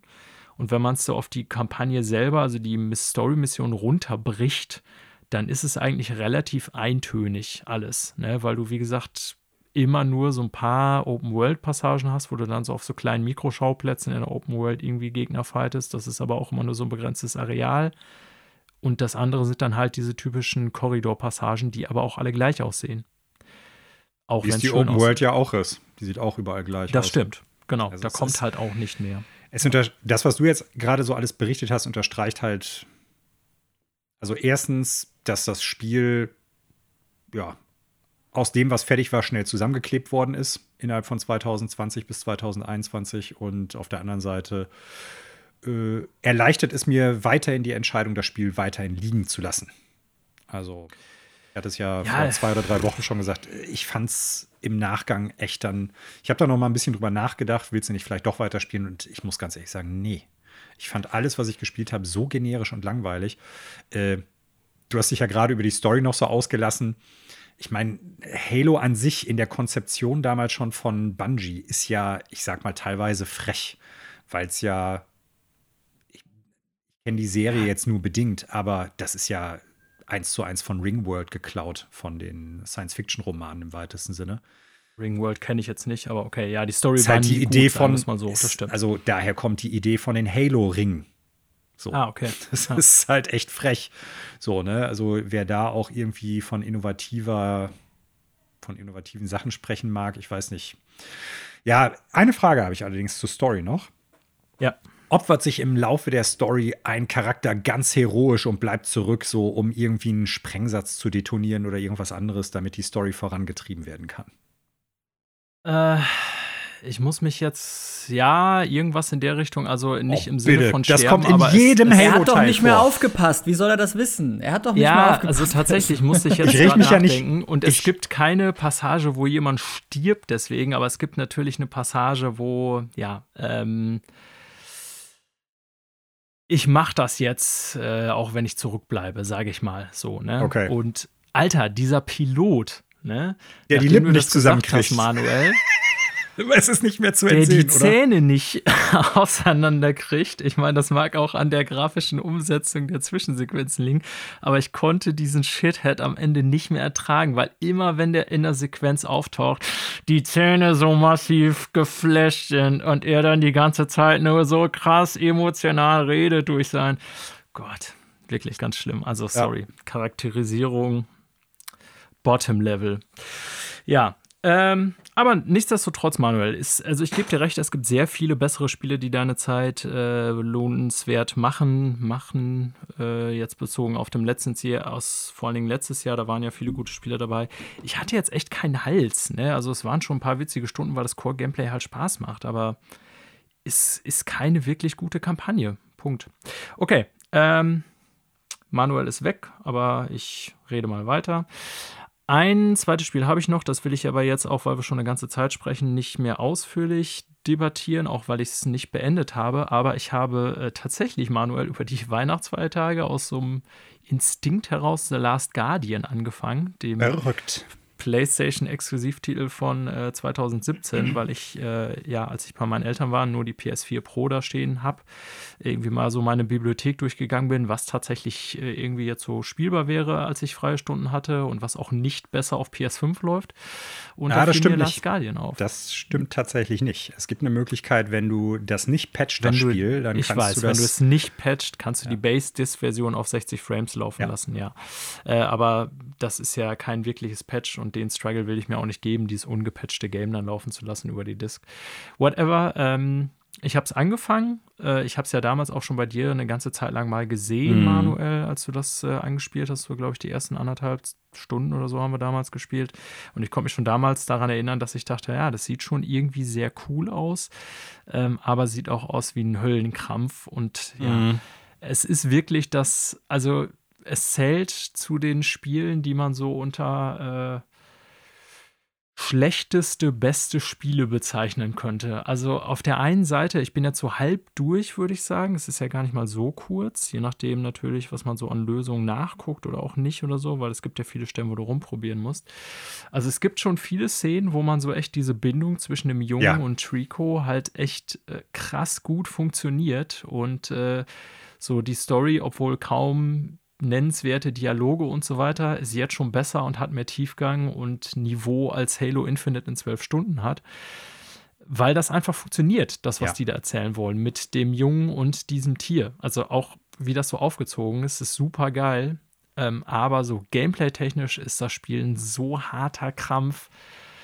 Also Wahnsinn. Ne? Ja. Also, äh, nachdem man das Spiel gespielt hat, ähm, kann ich umso mehr verstehen, weil die ja auch, ich weiß gar nicht, wie viele Jahre da noch äh, reingesetzt haben, Manuel, Ja, kann ich gleich dass man, sagen. äh, dass man Studio Japan so in seiner bisherigen Form einfach nicht hat weiterarbeiten lassen von Sony, weil äh, nochmal, also ich halte das Spiel auf der einen Seite für genial, so was es für Ja. Momente schafft. Ganz ähm, klar. Aber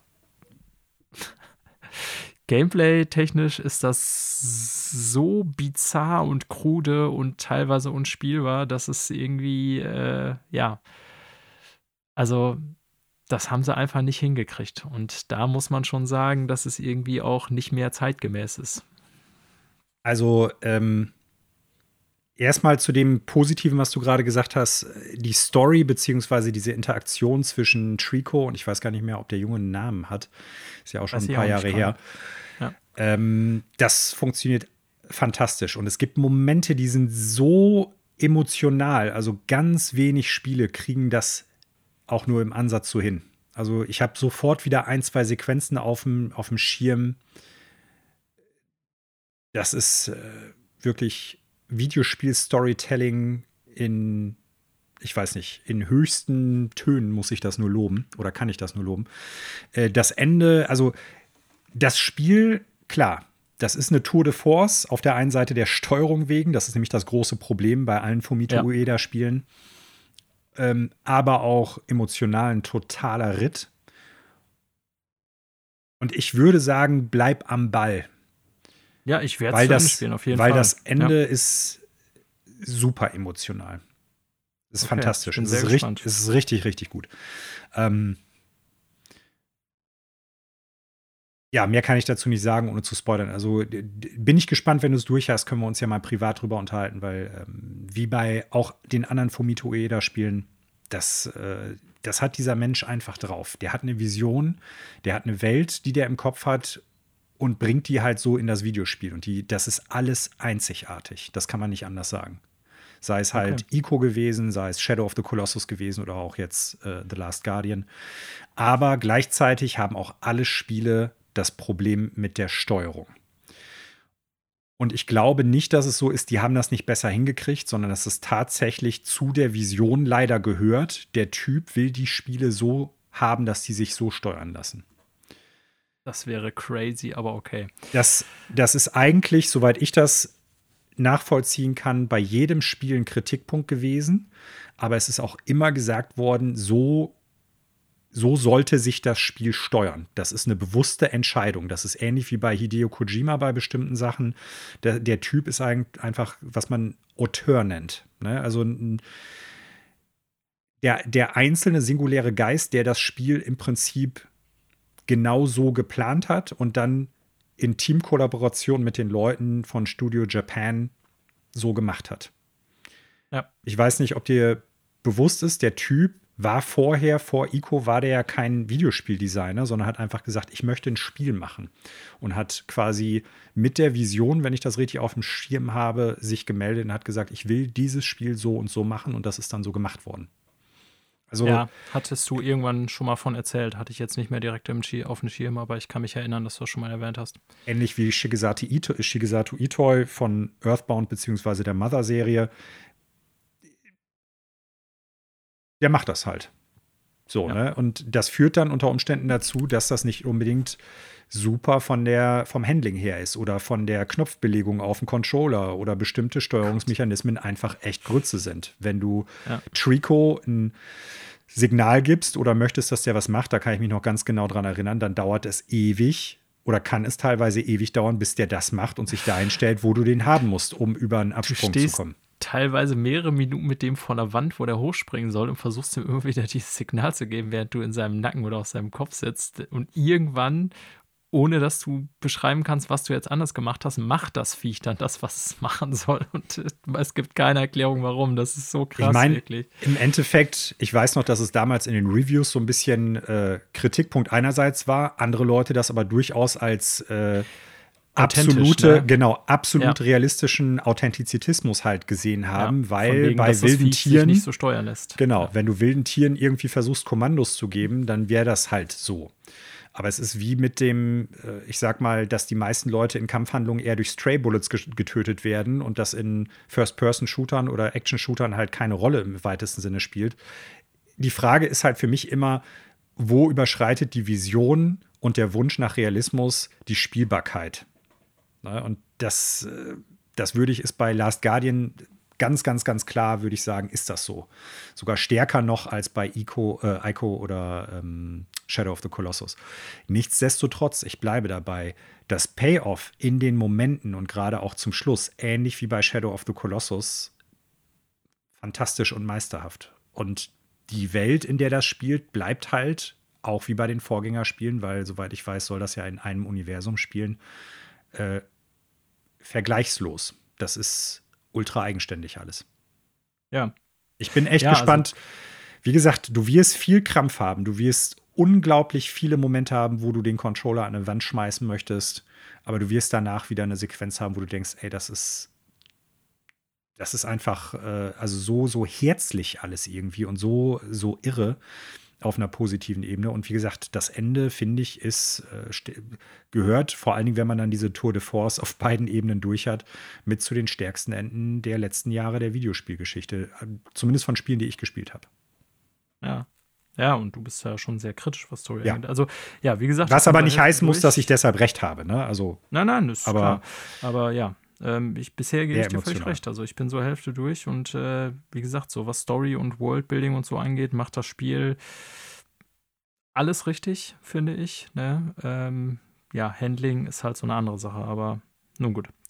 Ja, das äh, werde ich dann noch äh, berichten, wenn ich durch bin, also mein Fazit dazu abgeben. Aber bis jetzt muss ich sagen, äh, hohe Höhen, äh, tiefe Tiefen, was das Gameplay angeht. Aber äh, ist ein sehr besonderes Spiel, das kann Ja. man anderswo nicht sagen. Das sind so Spiele, die wirklich nur alle paar Jahre rauskommen. Und äh, ich finde es auch gut von Sony, dass die trotz der Entwicklungsprobleme und so weiter auch immer mal wieder den Mut hatten, solche Spiele zuzulassen. Das äh, ist ein sehr ungewöhnliches Spiel. Und ich würde mich sogar so weit aus dem Fenster legen, äh, lehnen und sagen, diese, ähm, weil du gerade sagtest, besonderes Spiel, die Art und Weise, wie man als Rezipient mit der Story umgeht in diesem Spiel, ist einzigartig für das Medium Videospiel. Und zwar nicht vor dem Hintergrund, dass es halt eine interaktive Story ist. Die ist ja super linear. Mhm. So. Äh, sondern die Tatsache, dass du halt Teil der Welt bist in den Gameplay-Segmenten und das Payoff dann halt durch eine gut geschriebene Story-Segment hast, das kannst du halt nicht in einem Film machen. Ja. Das Ist kannst du nicht in einem Buch machen. Äh, und das ist halt so der, der, der zweite Weg, wie Videospiel Story präsentieren kann. Neben halt Interaktivität, was kein Medium sonst so gut hinkriegt, finde ich. Ja, das Irres Spiel. bisher zu Last Guardian. Äh, mehr davon, wenn ich durch bin, beziehungsweise mein Fazit dazu. Okay, ihr Lieben, das war's zu unseren aktuellen Spielen. Man sieht, wir haben über die Weihnachtsfeiertage einiges spielen können. Äh, jetzt kommen wir aber endlich mal äh, zur großen Pizzawette und äh, zu unseren Prognosen für 2022. So, liebe Zuhörer und Zuhörerinnen, lieber Manuel, lieber Bastian, es wird Zeit für die große Pizzawette des Jahres 2022. Frohes Neues auch nochmal an alle da draußen, die zuhören. Ähm, heute wird es so laufen. Wir haben jeder drei Prognosen mitgebracht und dann, weil wir heute zu dritt sind, ein bisschen weniger als letztes Jahr, werden wir natürlich Ende des Jahres äh, auswerten, wer die meisten Punkte geholt hat und werden dann Pizzaschulden verteilen. Bevor wir das machen, für das, ja, ich wollte gerade sagen, kommende Jahr, für das jetzige Jahr, denn wir sind ja schon in 2022, müssen wir natürlich, Manuel, noch unsere Wette von letztem Jahr Ja. auswerten. Und äh, ich habe es tatsächlich noch nicht die Punkte gerechnet. Ich hatte nur rausgeschrieben, was wir genannt haben. Ich Mhm. konnte mich nicht mehr erinnern, beziehungsweise nur noch an einzelne Punkte erinnern. Natürlich habe ich dann schon beim Lesen, als ich es aufgeschrieben habe, das eine oder andere gesehen, wo ich dachte, ja, okay. Ähm, aber es war jetzt noch nicht so klar, finde ich, dass man direkt so irgendwie einen klaren Sieger oder Verlierer per Punkten im Kopf hatte. Ähm, ich gehe die Wetten von damals noch mal einmal durch. Äh, das war Nostra Manuel und Nostra Daniel, die letztes Jahr äh, jeweils fünf Prognosen abgegeben haben. Und zwar fangen wir mal einfach bei Manuel an. Manuel hat letztes Jahr prognostiziert, dass Breath of the Wild auf der gleichen Karte wie Teil 1 spielen wird und eine Licht- und Schattenweltmechanik haben wird. Zur Hälfte Ich richtig. glaube, da- ja, aber also wir können aus Videos schließen, dass es die gleiche Karte ist, Ja. aber confirmed ist es ja noch nicht. Aber du willst einen Punkt dafür haben, Nein. kleiner Schlingel oder was? meine, meine, Aus, mein, meine Prognose war komplett. Ne? Also Breath of the Ja, Wild 2 wird okay. auf der gleichen Karte wie Teil 1 spielen und eine Licht- und Schattenweltmechanik haben. Licht- und Schattenweltmechanik kann sein, dass die drin ist, wurde bisher nicht Aber gezeigt. nicht. Genau, deshalb Genau. ist das nicht bestätigt. Kein Punkt, ganz klar. Kein Punkt. Genau. Also wir wissen natürlich noch nicht, äh, Breath of the Wild, das war auch nicht Teil der Prognose, wann es rauskommt, aber Genau. erstmal dafür kein Punkt. So, dann weiter geht's bei Manuel. Wir werden Metroid Prime 4 in 2021 nicht spielen. Stattdessen werden wir Metroid Prime Trilogy, Trilogie äh, HD als Ersatz bekommen. Auch hier mit dem ersten. Satz liegst du richtig. Leider ist der entscheidende zweite Teil, äh, dass wir die Metroid Prime Trilogie bekommen haben, nicht korrekt. Daher auch da leider kein Punkt, Manu. Ja, leider haben wir statt der Metroid Prime Trilogy HD Remaster, wie auch immer die äh, hätte heißen sollen, äh, dann ja leider nur Metroid Dread gekriegt. Ja, äh, gut, kann man jetzt als Metroid-Fan, äh, kann man sich freuen über Auf dieses Fall, Jahr ja. oder das vergangene Jahr, Entschuldigung. Ähm, ja, ich würde mich tatsächlich auch über eine Prime-Trilogie sehr freuen, aber dann eigentlich auch schon lieber auf der nächsten Konsole. Aber nun ja, anderes Thema. So, nächste Prognose von Manuel. Ein neues, richtiges Silent Hill wird angekündigt. Da hatte Manuel, ich habe noch mal reingehört, das eingeschränkt im Sinne von jetzt irgendwie kein äh, Pachinka-Mist oder so, sondern wirklich ein richtiges Konsolenspiel. Kein Punkt. Auch wenn es Gerüchte gibt, Manuel, leider kein Punkt. Nächste Prognose, an die konnte ich mich tatsächlich gar nicht mehr erinnern. Microsoft wird IO Interactive kaufen. Kein Punkt. so, und äh, das letzte, das äh, ist tatsächlich Mm. sehr interessant. Ähm, jetzt habe ich tatsächlich verpasst, bei Metacritic nochmal nachzugucken. Ich aber du hier offen. es bestimmt gemacht. Ich habe noch nicht nachgeguckt, aber ich habe hab die Seite schon geöffnet und quasi Und zwar war Manuels letzte Hm. Prognose und damit seine einzige Chance auf einen Punkt. Die durchschnittlichen Benutzerbewertungen für New Pokémon Snap werden auf OpenCritic und Metacritic unterhalb der 7 liegen. so. Und auch das kann. Also eine Seite habe ich offen, die andere konnte ich schon wieder schließen, denn äh, OpenCritic hat gar keine Benutzerwertungsmöglichkeiten. Äh, das heißt, das, Das wusste ich auch nicht. ich wusste das auch nicht, als ich die Prognose gemacht habe. Und äh, Aber Metacritic gibt es ja. Ja, aber damit können sie halt auch nicht auf äh, OpenCritic unter 7 liegen. Der Witz an der ganzen Sache ist, ich gucke jetzt hier auf die Seite, die Benutzerbewertungen liegen bei genau 7 auf Metacritic. Also Punkte 0. Und 0 unterhalb der 7. Ja, schade, Manuel. Nah dran, nah dran. Mhm. Okay, Ganz schnelle Frage Ähm, dazu. mehrmals Habt ihr nah dran. wenn, wenn ihr beide null Punkte haben solltet. ja, Moment. Ach so, ja, okay, das ist eine sehr gute Frage, eine Verfahrensfrage. Dann gebt ihr euch jeder eine halbe Pizza aus. Ja, jeder, gibt Oder dem, eine kleine. jeder kauft dem anderen eine Pizza. Das ist doch gut. Dann nehme ich natürlich die äh, meistbelegte, die geht, Manuel. Da ist ein Einmal- Fleisch drauf. Kaufe ich dir gerne. Ja, das, das stimmt. Die würdest du gewinnen dann. Scheiße. Kau- Kaufe ich dir dann gerne. ähm, ja, also wenn es jetzt wirklich so käme, äh, dann würde ich sagen, kaufen wir uns jeder selber eine. Da haben wir ja nichts gewonnen. So würde ich das sehen. Super Plan. So, also bei Manuel können wir das Nostra streichen. Gucken wir mal, ob wir Nostra Daniel stehen lassen können. Meine fünf Prognosen letztes Jahr. Die erste, es wird eine Switch 4K geben und Breath of the Wild wird ein Launchspiel sein.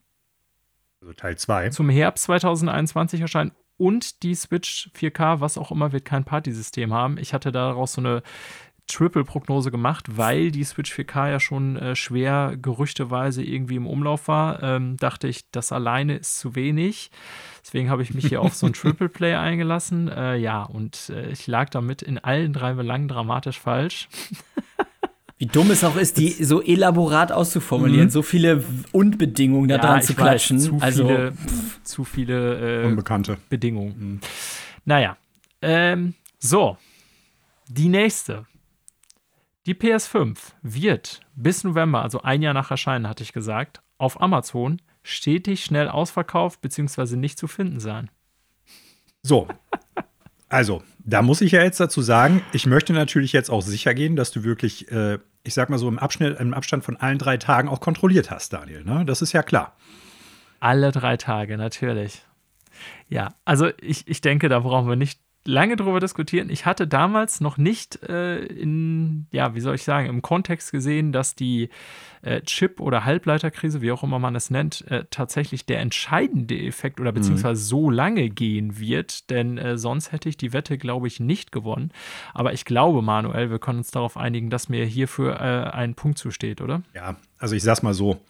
Ich gehe ganz stark davon aus, dass das äh, stimmt, selbst wenn du das halt nicht regelmäßig kontrolliert haben dürftest. Aber das Ding ist also halt immer noch schwerer zu bekommen als irgendwie ein Stück von Jesus Kreuz. Genau, ich habe äh, alle paar Wochen, Monate immer wieder so äh, anlassunabhängig mal reingeschaut, einfach um zu gucken, ob Xbox Series X oder Switch, äh, ach Quatsch, äh, PS5 erhältlich sind. Äh, tatsächlich waren zumindest auf Amazon.de beide immer ausverkauft, so ziemlich. Ja, ich glaube, Manuel, äh, also, den Punkt kriege ich. Und ich kann mich noch erinnern, der sei dir zugestanden. bei der bei der Prognose letztes Jahr dachte ich, hatte erst gesagt September. Und ich kann mich noch erinnern, dass nee, ich. Mitte des dachte, Jahres ja, hattest du gesagt. Und dann hast du oder gesagt. Mitte des Jahres, irgendwie sowas. Bis ein ja. Jahr nach Erscheinen. Und dann bist du auf November Genau, und dann bin ich auf ein Jahr nach Erscheinen hochgegangen, weil ich mir dachte, ja, okay, vielleicht ist Mitte des Jahres ein bisschen billig. Ich poker mal höher im Sinne von, dass die Prognose auch äh, schwieriger wird. Dachte dann im Nachhinein, okay, das war wahrscheinlich ein bisschen zu mutig von mir, weil ein Jahr ist schon krass lange Zeit. Mhm.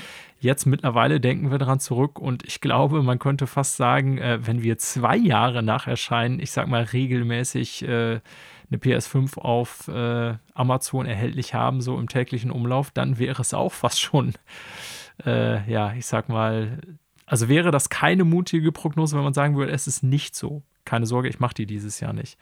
Also was ich dir nochmal unterstützend sagen kann und der Punkt sei dir da auch gegönnt, ähm, ich gucke relativ regelmäßig, also wirklich alle drei, vier Tage mal auf so bestimmten, äh, ich sag mal, Angebotsseiten, wo dann halt Benutzerangebote von größeren Internetshops zu Videospielen und ähnlichen Sachen listen. Und äh, die sind auch relativ schnell immer mit zum Beispiel Xbox Series X ist erhältlich, PlayStation 5 ist erhältlich und so weiter und so fort. Und super schnell, also meistens innerhalb von einem Tag kommt dann schon das Update äh, ausverkauft. Also von daher, ja. selbst wenn wir das jetzt nicht hier wissenschaftlich fundiert jeden Tag oder alle drei oder vier Tage auf der Seite kontrolliert haben, Anecdotal Evidence, würde ich sagen, unterstreicht schon ziemlich stark, dass es stimmen wird. So. Das würde ich auch sagen. Ja, äh, der Punkt ist ja, äh, ja. Der, der erste Punkt, damit, der vergeben worden ist bis jetzt. Habe ich tatsächlich auch schon. Du hast automatisch gewonnen. gewonnen ja. ja. damit gehen wir die anderen natürlich trotzdem noch durch. Äh, meine dritte Prognose war: Microsoft wird den Preis für sein Game Pass-Angebot merklich erhöhen. Die habe ich verloren, also das ist nicht geschehen. Äh, meine vierte Prognose war, Microsoft und auch Sony werden jeweils ein Studio mit AAA-Veröffentlichungen kaufen oder ein AAA-Studio, wie auch immer man das nennen will. Ähm, ich habe nochmal durchgeguckt, weil Sony tatsächlich dieses Jahr eine Menge Studios gekauft hat, mhm. aber ein AAA-Studio war tatsächlich eigentlich nicht dabei. Also das, was ich als Triple ah, okay. so sehen mhm. würde. Man könnte, oder man hätte jetzt vielleicht über Hausmark streiten können, aber ich sehe ah. weder Nix, Nixes noch Hausmark noch Firesprite noch Bluepoint als so richtige AAA-Studios, wobei Bluepoint, Bluepoint ist natürlich Souls. so eine Sache. Also ja, ja, okay, aber die sind ja, also das sind ja alles ich sag mal, Portierung, Remakes und also das sind AAA-Titel, brauchen wir gar nicht drüber reden, aber das sind ja keine AAA-Titel von denen. Das wollen sie jetzt ja erst machen, nachdem sie mhm. von Sony gekauft werden. Also selbst wenn ich jetzt nicht in dem Wissen wäre, dass ich schon gewonnen hätte, würde ich sagen, das ist ein sehr streitbarer Punkt, mhm, weil mhm, mhm. ja, Bluepoint halt ein Portierungsstudio bisher war. Ja, ist halt die Frage, wie definiert man jetzt halt wirklich AAA-Veröffentlichung oder AAA-Studio? Ja, gut, das ist halt das, das große Problem. Ja. Äh, das haben wir vorher nicht genau festgelegt. Vielleicht hast du das nachgeguckt. Hat Microsoft dieses Jahr eigentlich noch ein Studio gekauft, wenn man mal von Bethesda oder der Finalisierung des Kaufes von Bethesda absieht? Weil das war ja zum Zeitpunkt der Prognose letztes Jahr schon klar, dass das passieren wird. Äh, ich habe es tatsächlich nicht mehr nachgeguckt, beziehungsweise nur bei Sony, also weil ich wusste, dass ich den Punkt nicht kriege, habe ich es jetzt äh, nur noch mal bei Sony kurz mhm. nachgeguckt, wen die denn noch mal gekauft hatten. Äh, bei Microsoft, weil ich schon gesehen habe, dass ich bei Sony ja daneben lag. Hast du nicht weiter recherchiert? Ich ja? nicht mehr nachgeschaut. Weil ich weiß es tatsächlich gar nicht mehr. Ich glaube aber nicht, dass noch ein AAA-Studio dabei war. Der äh, Bethesda-Kauf wurde ja auch erst, ich glaube, im März finalisiert. Und ich kann mich jetzt nicht erinnern, dass da äh, noch was zukam. Also ich gucke gerade mal hier rein und nein, äh, 2021, also ich gucke jetzt gerade bei Microsoft Game Studios, das ist ja das mhm. Dach quasi aller internen Studios, ähm, sind für 2021 gelistet alle Bethesda Softworks Studios, die dazu gehören, aber danach sonst auch nichts mehr. Das letzte davor war 2019 Double Fine. Und dann kam zwei Jahre nichts bis Bethesda und seitdem auch nichts mehr. Ja. Ja, also wie auch immer hätte ich nicht bekommen den Punkt oder beziehungsweise bekomme ihn nicht. So, meine letzte, fünfte und letzte Prognose letztes Jahr war, ja, da musste ich ein bisschen lachen. Sony wird PS Now und PS Plus verschmelzen. Es wird allerdings weiterhin möglich sein, auch beides separat zu bekommen. Ja, also auch da kriege ich keinen Punkt für, müssen wir uns, glaube ich, äh, nicht drüber einigen, aber ich werde die Prognose natürlich fürs nächste Jahr nicht erholen, wiederholen, beziehungsweise kann ich nicht, weil, naja, gerüchteweise ist ja klar, ähm, dass das so kommen wird, allerdings erst 2023, nein, Entschuldigung, 22, wir sind ja in 22, Gott. Ja, das heißt, Manuel, von fünf Prognosen, die wir jeder gemacht haben, habe ich genau einen Punkt gemacht.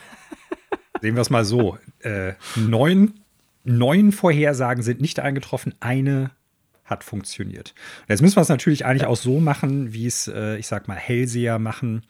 Wir müssen uns darauf fokussieren, dass die Prognose gestimmt hat und daran ermessen wir, dass wir tatsächlich hellseherische Fähigkeiten haben. Nicht an den neun, die nicht geklappt haben.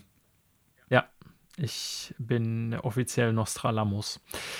Ähm, Nostradaniel, dachte ich eher, aber geht beides. Geht beides. Ja, Manuel, es freut mich sehr, dass du mir eine Pizza schuldest. Es tut mir leid, äh, dass du daneben gelegen hast, beziehungsweise wir nicht insgesamt mehr Punkte vergeben konnten, aber ja, was soll man sagen? Wir sind halt dumm. So. Aber haben auch Spaß daran. Richtig. Neues Jahr, neues Glück. Diesmal zu dritt. Damit wir quasi die Ach. Schulden auf Basti abwälzen können, haben wir den einfach mal dazugeholt. Ja, und äh, wir machen das jetzt dieses Jahr so, dass wir weniger Prognosen abgeben. Also, weil wir zu dritt sind, macht jeder drei.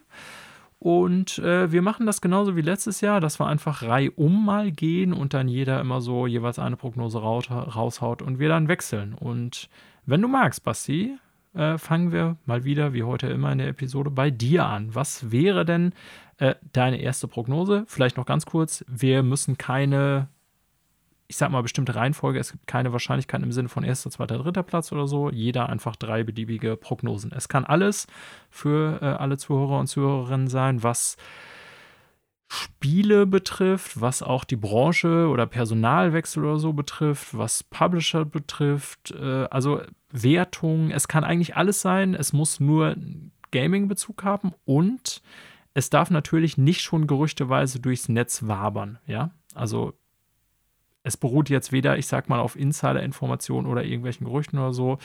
Äh, man kann natürlich, wenn es Gerüchte gibt, wie ich das bei der Switch K4 letztes, äh, 4K letztes Jahr gemacht habe, so ein bisschen die Prognose verifizieren oder erweitern. Das ist möglich. Aber ja, das so die Grundregeln. Okay, lange Rede, kurzer Sinn. Basti, deine erste Prognose.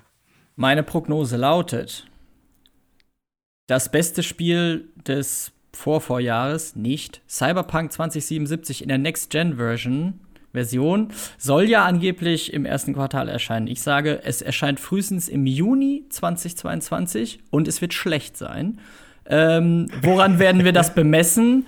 Ähm, ich sage mal, die, der User Score bei Metacritic für die Version wird kulminiert unter 6,5 liegen.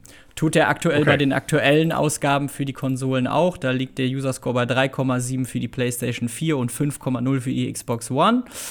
Und äh, ich sage quasi, also durch die Blume sage ich, das Game wird nicht signifikant besser sein als der Stand, den wir jetzt auch nach größeren Updates haben.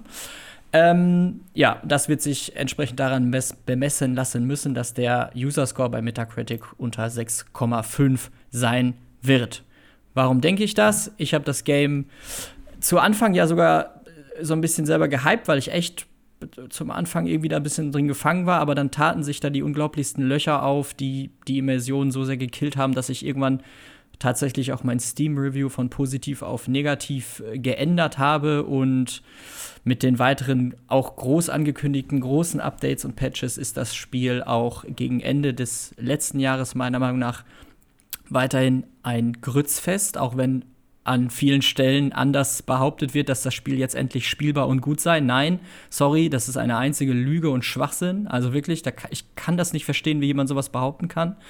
Wenn man bei einem AAA Open-World-Game durch die Welt läuft, einem Passanten folgt, sich eine Sekunde umdreht und wieder zurück umdreht und alle Personen sind einfach weg, einfach vanishen und die Polizei auch nach keine Ahnung wie viel Patches immer noch bei dir auf dem Beifahrersitz spawnt, wenn sie dich verfolgt dann ist das einfach nicht in Ordnung. Das ist kein gutes Spiel, sorry, nicht für die großen Ordnungen, nicht für den Hype. Und das wird auch das Next-Gen-Update, was ja mit einem sehr großen inhaltlichen Update auch kommen soll, nicht beheben, denn das Spiel ist fundamental kaputt. So. Sehr gut. Wow, es geht hier, es geht hier gleich direkt in die Vollen mit einer quasi Mehrfachbedingungsprognose, die meine Hoffnung zerstört, dass ich das Spiel noch mal irgendwann spielen woll, will. Ich bin stinksauer, sage ich ganz ehrlich. Nein, Quatsch. Also, nein, weil ich, also ich habe wirklich diese Patch-News und so gelesen halt immer und, und auch dann, wie gesagt, in der öffentlichen Diskussion um das Game gehört, wie, dass das doch jetzt endlich spielbar sei und so weiter. Und ich, also ich bin wirklich, ich war fassungslos, wie Leute das so behaupten können, ähm, wenn man sich das eigentlich. Ich habe es nur zwei Stunden noch mal gespielt und war schon so genervt von den üblichen nervigen kleinen Bugs und Fehlerchen, die in so einem Spiel einfach nicht sein dürfen. Äh, kleine Randanekdote, vielleicht hattet ihr das mitbekommen, dass irgendjemand, der Entwickler, auch in so einem Livestream dann ja verargumentiert hatte, ja, dieses Verfolgungssystem mit der Polizei aus Open World, das gibt's ja gar nicht in so vielen Open World Games und das hm. ist auch sehr schwer und zum Beispiel Elden Ring wird das auch nicht haben das war die tatsächliche Aussage. Wurde, das ist ein also, gutes Argument. Und sorry, wenn solche Aussagen aus, aus diesem Studio kommen und dann wird oh gesagt, boy. das Next-Gen-Update kommt aber im Frühjahr und das hatten sie aber schon letztes Jahr mehrfach verschoben. Da ist keine Hoffnung mehr. Da sind fundamentale Sachen im Eimer in diesem Game, die man auch nicht mehr rauskorrigiert bekommt, was man meiner Meinung nach anhand der Menge der Patches und Updates schon sieht, dass da immer noch fundamentale Sachen kaputt sind. Ähm, nee, da keine Hoffnung für das Game. Sorry, tut mir leid. Ich hätte es mir auch anders gewünscht, so weil ich das Game an sich von vielen Ideen und Intentionen her richtig geil fand, aber ich bin da geläutert und sage deswegen, es wird frühestens im Juni 2022 wird die Next-Gen-Version erscheinen und die wird ja in der User-Bewertung bei Metacritic unter 6,5 liegen, weil die da nichts mehr großartig rausholen. Okay. Manuel. J. Ja, meine erste Prophezeiung geht leider in eine ähnliche Richtung oder greift zumindest das gleiche Thema auf. Ich glaube nämlich tatsächlich, dass wir The Witcher 3 Next Gen vor Cyberpunk 2077 Next Gen spielen werden. Oder uh, könnten. Oha. Aus Sollte ähnlichen ja eigentlich im zweiten Quartal erscheinen, ne? Ja, aber ich aus den Gründen, die oder aus ähnlichen Gründen, die du gerade genannt hast, ähm, glaube ich, dass die bei Cyberpunk länger noch echt daran arbeiten müssen, bis es in einem State rauskommt, wo die halt, wo eben nicht das passiert, was du gerade geschildert hast. Ne? Das Ding kommt raus für Next Gen und eigentlich ist es die gleiche Grütze bloß in 4K. Ähm, ich glaube, dass die schon wollen, dass wenn das Ding auf PS5 und Xbox Series X rauskommt, dass das so gut wie nur irgend möglich rausgehauen äh, wird und dementsprechend sich da auch noch mehr Zeit lassen, bis es dann diesen Status mehr oder weniger erreicht hat. Und deshalb dann glaube ich, Witcher 3 zwischenzeitlich davor geschoben wird. Ich mhm, weiß, dass was spannend. anderes angekündigt worden ist, aber ich vermute, dass das so kommen könnte. Mhm, okay. Spannend. The Witcher 3 Next Gen erscheint vor Cyberpunk 2077 Next Gen. Ja, ich hatte ja schon mal gesagt, ich freue mich mittlerweile fast mehr auf ein Witcher-Update, damit ich das mal dieses, dieses unendliche Spiel mal wieder anpacken kann, was ich, wo ich die Story ja nie beendet habe, weil es einfach äh, gigantisch ist. Aber äh, ja, ich würde mich äh, freuen. Daniel, dein Zug. Äh, meine erste Prognose äh, hat nichts mit äh, CD Projekt Red tatsächlich zu tun. Ähm, meine erste Prognose ist, dass God of War nicht 2022 erscheinen wird, also God of War Ragnarok, sondern auf 2023 verschoben wird. Oha.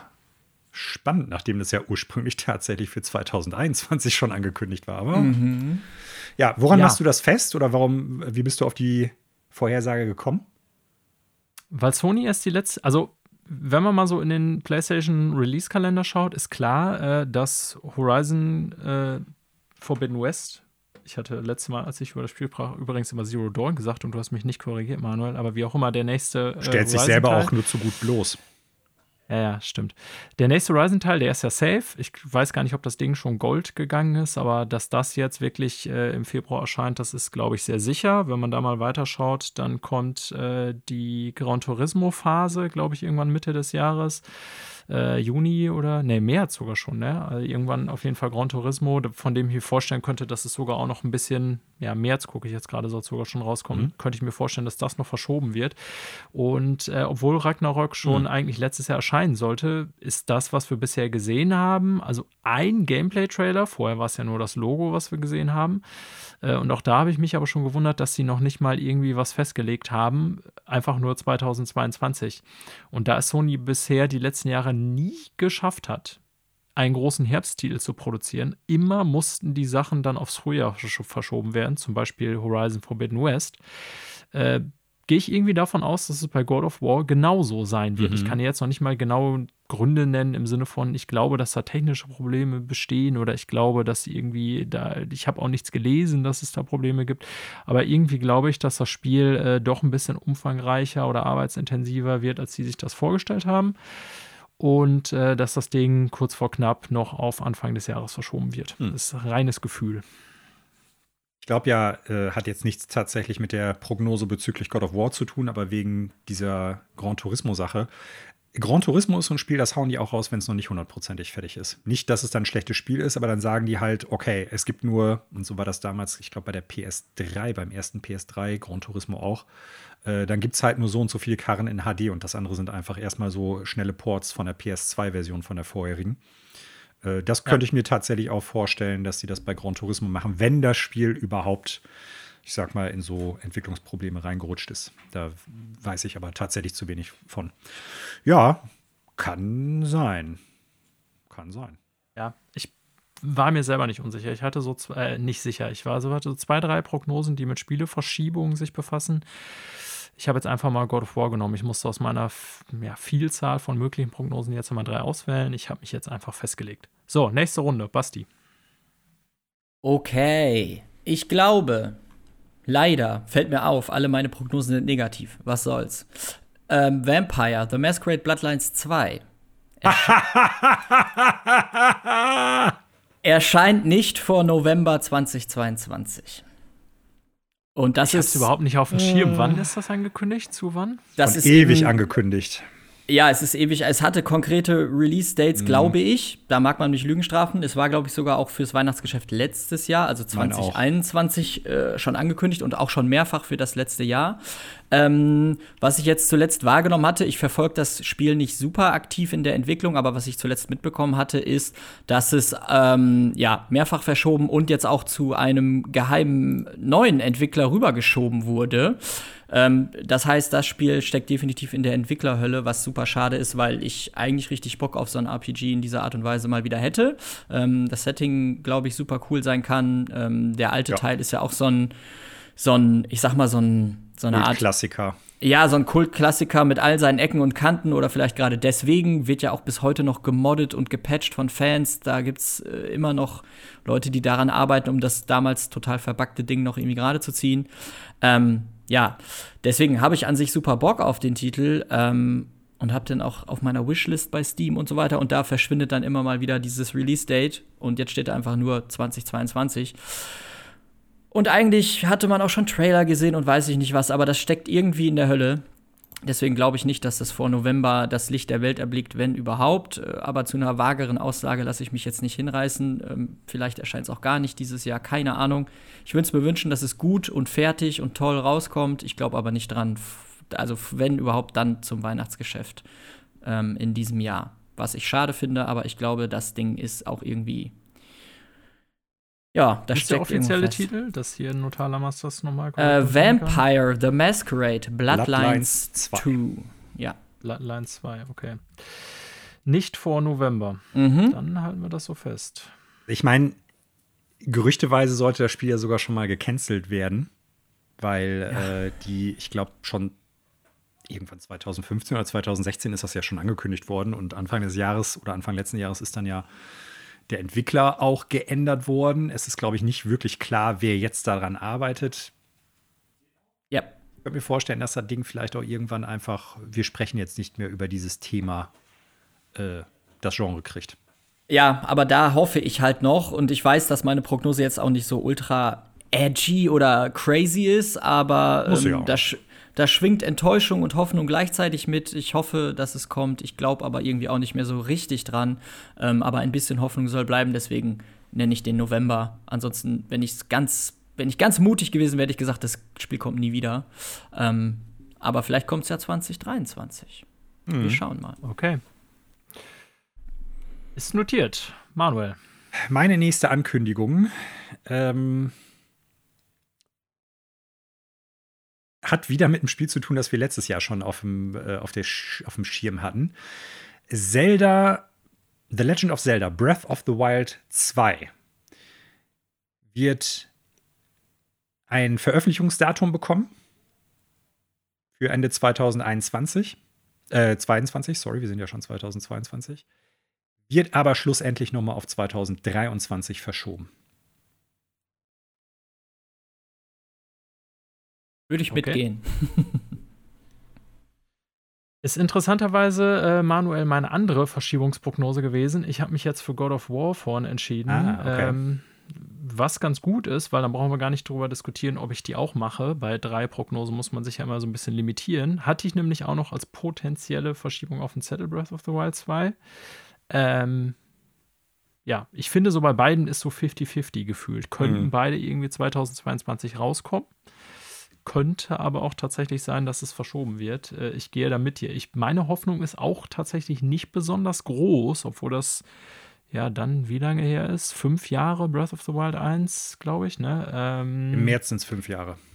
Ja, genau. Also meine Hoffnung ist tatsächlich auch eher so begrenzt, dass wir das wirklich dieses Jahr spielen werden.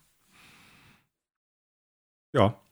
Äh, ich habe tatsächlich noch ein anderes Spiel auf der Agenda, das sah ich nachher quasi als Bonus-Prophezeiung.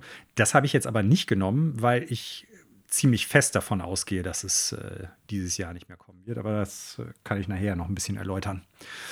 Ja, für mich ist okay. der ausschlaggebende Punkt gewesen, dass die weiterhin davon sprechen, wir, äh, wir planen 2022 das Spiel rauszubringen. Ne? Also ja. im Gegensatz dazu Klar, sie haben es nicht einhalten können, aber hat Sony ja zumindest äh, ganz deutlich gesagt, das Spiel erscheint 2022. Das muss es dann natürlich auch noch nicht äh, schlussendlich, aber ja, irgendwie.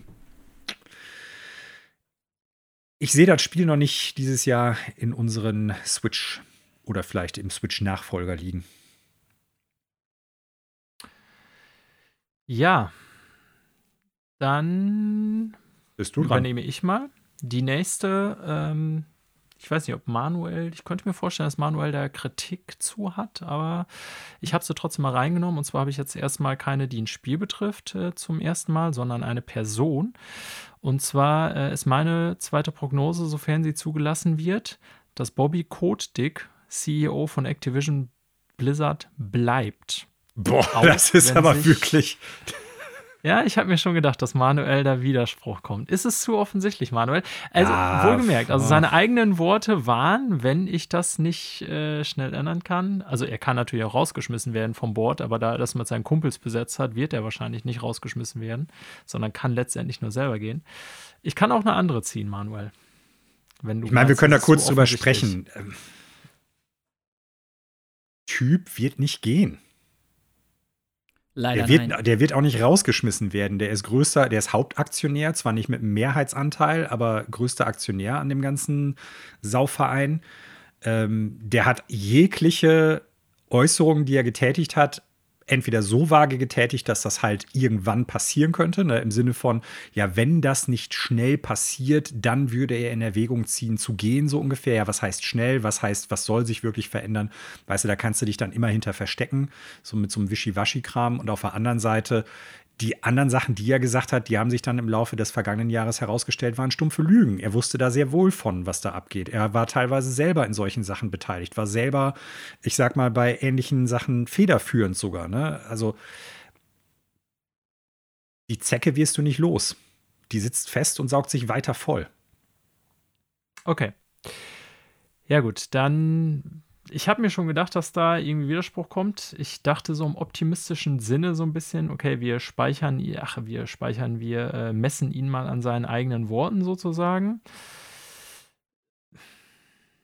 Ja, okay, nehme ich, dann nehme ich die raus, dann ersetze ich die. Ich habe mir mehrere Sachen aufgeschrieben. Ne? Ich will ja nicht, dass wir hier nur strittige Prognosen haben. So. Die nächste, also eine, eine Ersatzprognose, die ich habe, ich hoffe, die ist jetzt äh, ja nicht zu simpel, aber auch da können wir über Bedingungen reden, Manuel. Ich habe die auch in zweifacher Form formuliert, dass da noch so eine Hürde mehr drin ist. Und zwar habe ich als mögliche Prognose mir aufgeschrieben, Elden Ring erhält diverse Game of the Year Awards und verkauft mehr als 10 Millionen Exemplare. Wow. Also das erste, wenn du nur die erste Prognose gesagt hättest, dann hätte ich gesagt, okay. Ja, ja, ja, deswegen dachte Wasser ich mir, ist das nass. ist zu offensichtlich. Ich habe ich hab das deswegen. Feuchtigkeit ist der. Inbegriff von Nässe. Mehr jungen Mann.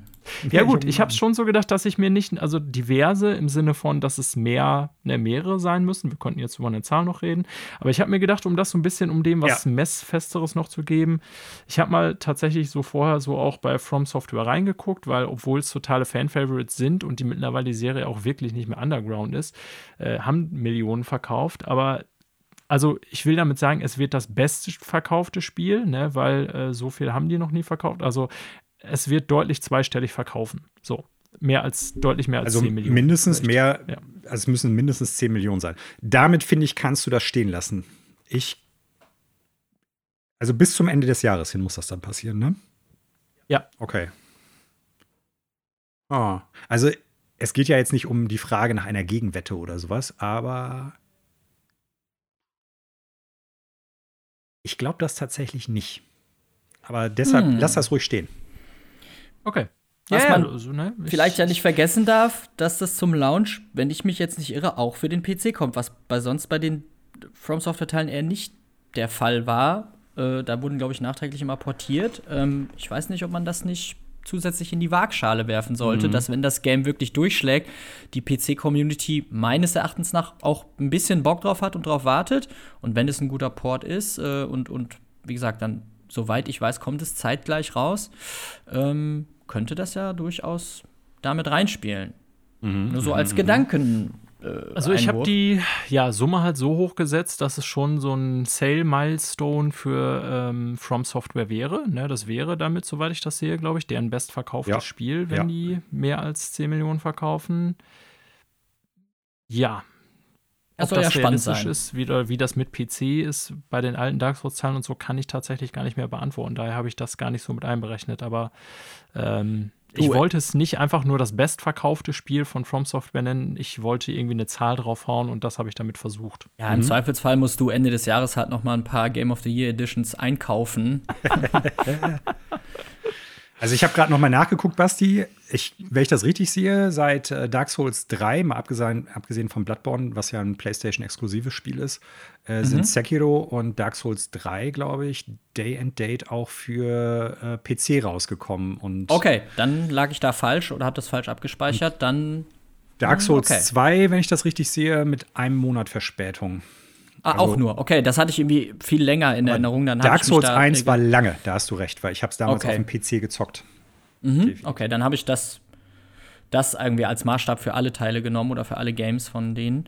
Ähm, okay, dann mag da das vielleicht nicht stimmen. Ich glaube trotzdem, dass es sich gut verkaufen wird. Ich bin gespannt, auf ob das Fall. die von Lammy genannte Marke knackt. Ist doch äh, schön, da so eine konkrete Zahl dran zu haben. Ich glaube auch, dass es das bestverkaufte Spiel von denen werden wird, aber ich bin mir nicht sicher, ob die innerhalb äh, der ersten, ja, was Eines das dann? Jahres. Zehn Monate, zehn Ja, ja. Millionen Einheiten davon absetzen werden. Aber Ja, ich mir auch nicht. Da muss ja irgendwie auch ein Wagnis drin ja, deshalb, also Aber wenn okay. du nur das erste gemacht hättest, äh, wie gesagt, das wäre, da, da kannst du fast fest von ausgehen. Mich würde sehr überraschen, wenn es genau andersrum wäre. Und das wäre eigentlich sogar, selbst wenn ich es mir nicht wünsche, die spannendere äh, Sache dann zu wissen, warum ist das dann nicht so gekommen.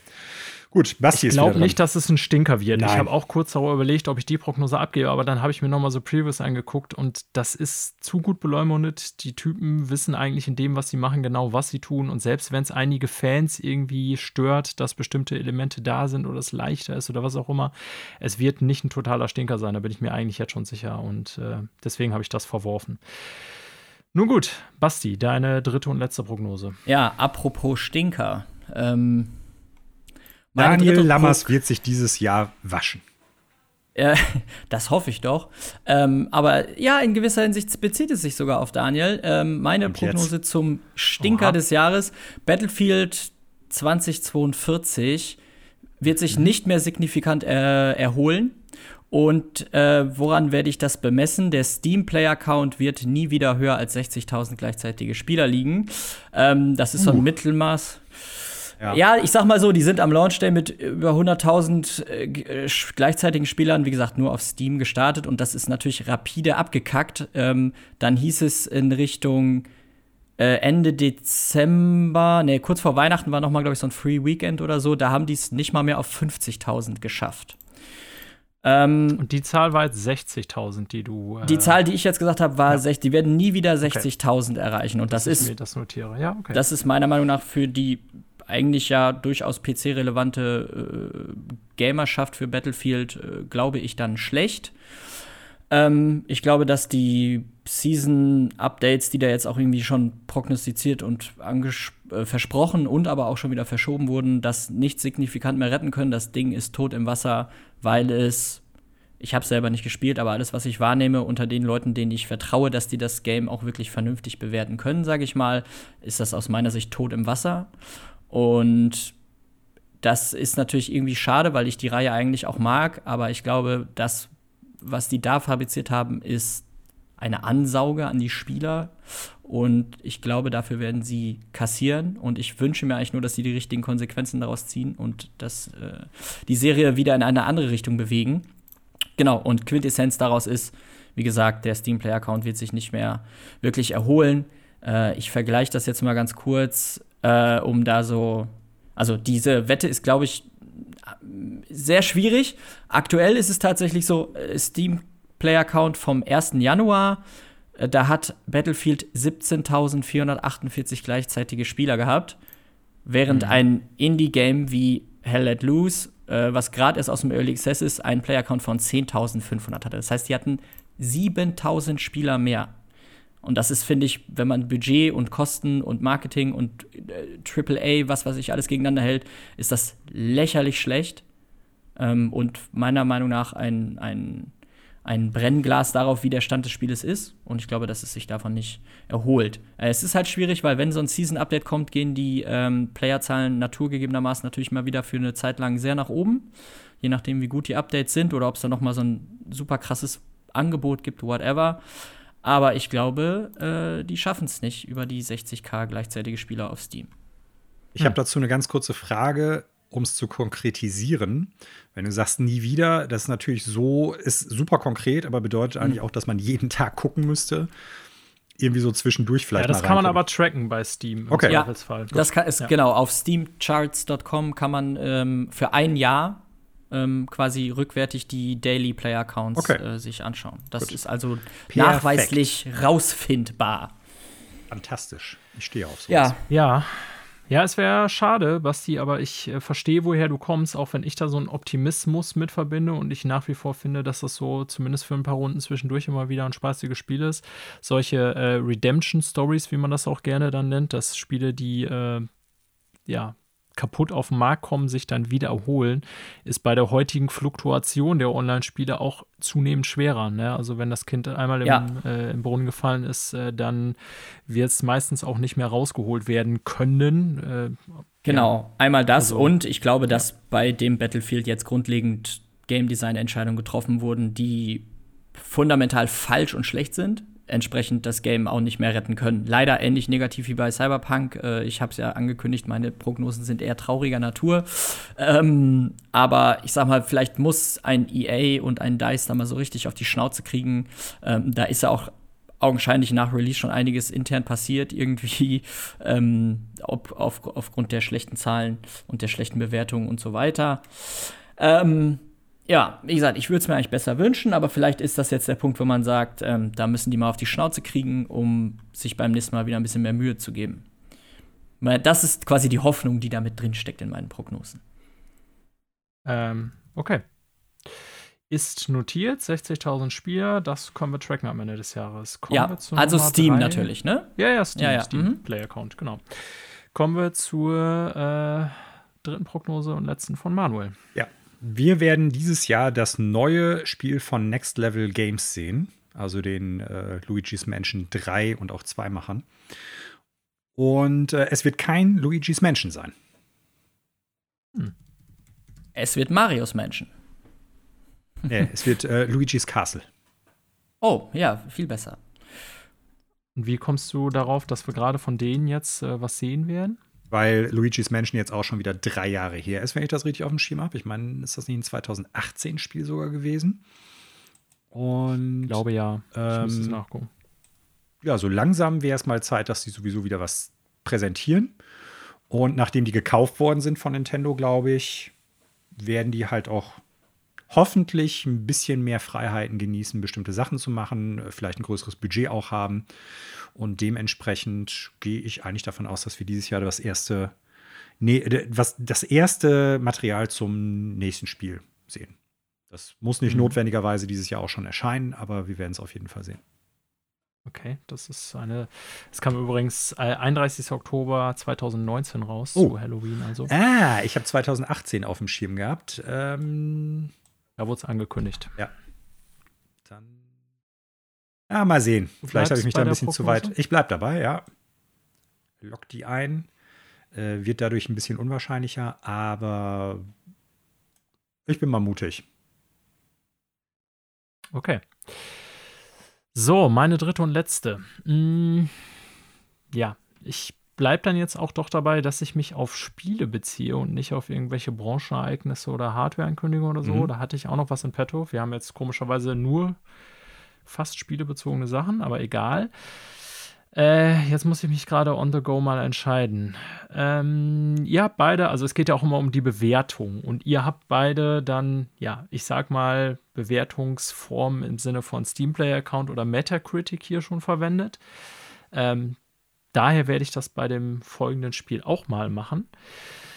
Ähm, ich sage, dass Starfield bestenfalls ein kontroverses Spiel wird, das dieses Jahr tatsächlich auf den Markt kommt. Also ich glaube, das ist einhalten. Ja. Aber mit vielen Bugs und das ist ein Wir sprechen über ja, Bethesda. ja, ja, Moment, Moment, Moment. Das ist ja bei Bethesda eigentlich schon. Äh, Ey, du machst es dir dieses Jahr ein bisschen einfach. ja, ja, nein. Jetzt warte doch mal ab. Ich will jetzt ja noch hier auf den äh, Metacritic-Score einkommen.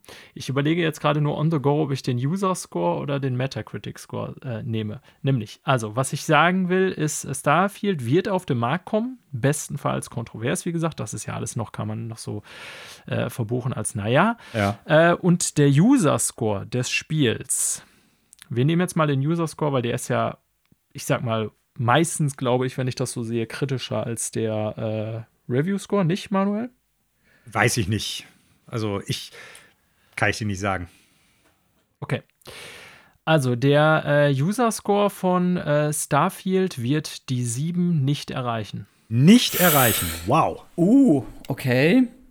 Also ich, ich finde dann gut zu sagen User Score, ähm, ehrlicherweise, weil ich hätte die Befürchtung, dass beim, beim, wie heißt der andere? Der Fachpresse-Score. Der, ja, wie heißt es denn? Der, Review-Score? der glaub ich, ne? Review-Score, ja, dass der, dass die Marke auf jeden Fall reißen wird, auch wenn das Spiel, sorry, gelinde gesagt, vielleicht ein Haufen Kacke wird, wird der, dieser, also, was Wird ich ja jetzt. immer plus 7 sein. Genau, definitiv, ich hatte- weil ich zu hatte- viele Bethesda-Fans gibt, auch unter den Journalisten. Genau. Ah, und bei vertut der- euch nicht. Darf ich euch an Nein. Fallout 76 erinnern? was gibt es einen Score von 0? Dann sollte der da dran stehen. Aber das ist eine andere Thematik. Ähm, nein, keine Ahnung. ich, ich glaube, der User Score ist aber die richtige Bewertung, weil wir ha theoretisch werden das dann mehr Bewertungen sein, logischerweise. Ich glaube, dadurch wird es sich in der Mitte etwas mehr austarieren, als wenn man dann ein paar Fanboys und ein paar Hater in Redaktionen irgendwie hat. Hätte ich jetzt so das Gefühl. Bin jetzt aber auch kein Profi in der Bewertung solcher Dinge. Ähm, tatsächlich, lustigerweise, Daniel, ich hatte mehr oder minder fast eine ähnliche äh, Prognose mit auf der Uhr. Ähm, äh, hab mir dann aber gedacht, es ist irgendwie zu einfach, da drauf zu hauen und davon auszugehen, dass es irgendwie buggy rauskommt. Deswegen hast du es konkretisiert, deswegen alles gut. Genau. Alles gut. Also ich meine, Manuel hat direkt losgelacht, dass irgendwie ein Bethesda-Game mit vielen Bugs auf den Markt kommt. Auch das ist ja, kann man ja nicht bewerten. Was ist jetzt wirklich broken, was nicht? Äh, du hast Final Fantasy VII Remake hier auf PC als absolut okay beschrieben. Andere schreiben, der Port ist ultra beschissen und so. Also letztendlich die einzige Prognose, die hier verwertbar ist von mir, ähm, ich habe dem Ganzen nur ein bisschen Vorlauf geben wollen mit einem bestenfalls kontroverses Spiel, ist eben der User-Score von 7.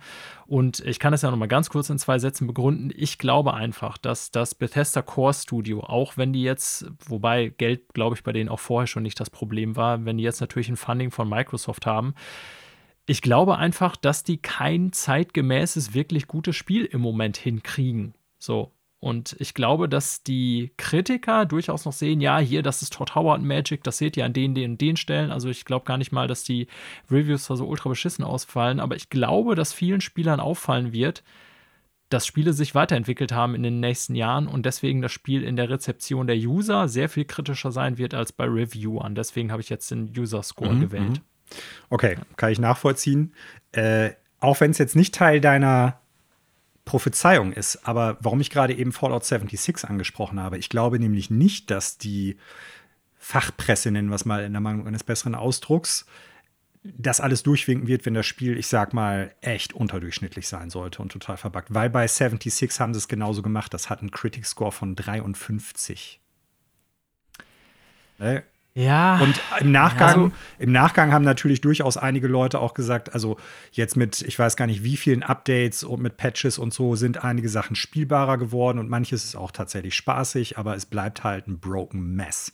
Im Prinzip das, was Basti ja eben schon so ein bisschen Cyberpunk 2077 attestiert hatte ist bei Fallout 76 ja schon die ganze Zeit so ein bisschen. Es gibt Leute, die finden es total cool, mögen es, aber die wenigsten können, selbst wenn sie es mögen und regelmäßig spielen, drüber hinwegsehen und versuchen da auch nicht gegen zu argumentieren, dass das Spiel halt auf gewisser Ebene Schrott ist. So. Und deshalb glaube ich, die, die Fachpresse wird das sehr genau beäugen, gerade nach 76. So. Hat aber okay. natürlich jetzt schlussendlich nichts mit deiner Prophezeiung bezüglich der Userwertung zu tun. Ja, ich könnte genau. mir eher vorstellen, dass es vielleicht ja andersrum sein könnte, dass die User sagen, ja, das ist halt buggy, aber es macht auch Spaß und dementsprechend gebe ich trotz der ganzen Sachen äh, andere etwas bessere, bessere Punkte als vielleicht die Critics, aber das, wie gesagt, ist ja nicht deine Prophezeiung. Ja, du hast recht. Also ja, es ist schwierig zu sagen, ob man den Review oder den, den, User-Score nimmt. Hast du wohl recht, da wird es für beide Bewertungsskalen irgendwie Pro- und Kontra-Argumente geben. Das stimmt wohl.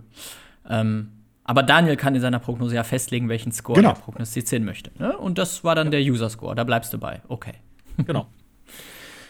Uff. Okay. Das oh waren unsere jeweils drei Prognosen fürs Videospieljahr 2022. Wir werden natürlich äh, in einem Jahr dann abrechnen, wer wem was schuldet. Ähm, eigentlich müsste der Gewinner dann von beiden was bezahlt bekommen. Der eine bezahlt, keine Ahnung, eine Pizza, der andere bezahlt was auch immer. Die Drinks. Gute Frage. Äh, Drinks? Ja, oder wir teilen im Prinzip die Rechnung. Ihr teilt die Kosten, genau. Hier, achso, ja. Ah, ja. Oh, ja. breite Schultern, Herr Lammers. Ja, ich okay, meine, bei solchen, bei solchen Prophezeiungen, wie er die da teilweise rausgehauen hat, ne, das ist so, ich wette, dass ich mit diesem sechsseitigen Würfel eine Zahl zwischen 1 und 6 würfeln werde. Wer hält dagegen? Mm. Lol, Alter, jetzt versucht er seine Niederlage dieses Jahr mit Prognosenwahl klein zu reden. Okay, das waren unsere drei Dreier-Prognosen für das Videospiel.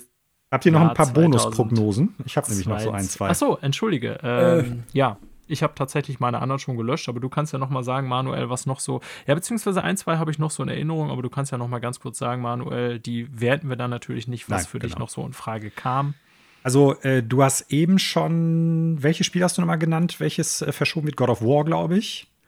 Und Starfield wird das rauskommen, sagtest du, ja.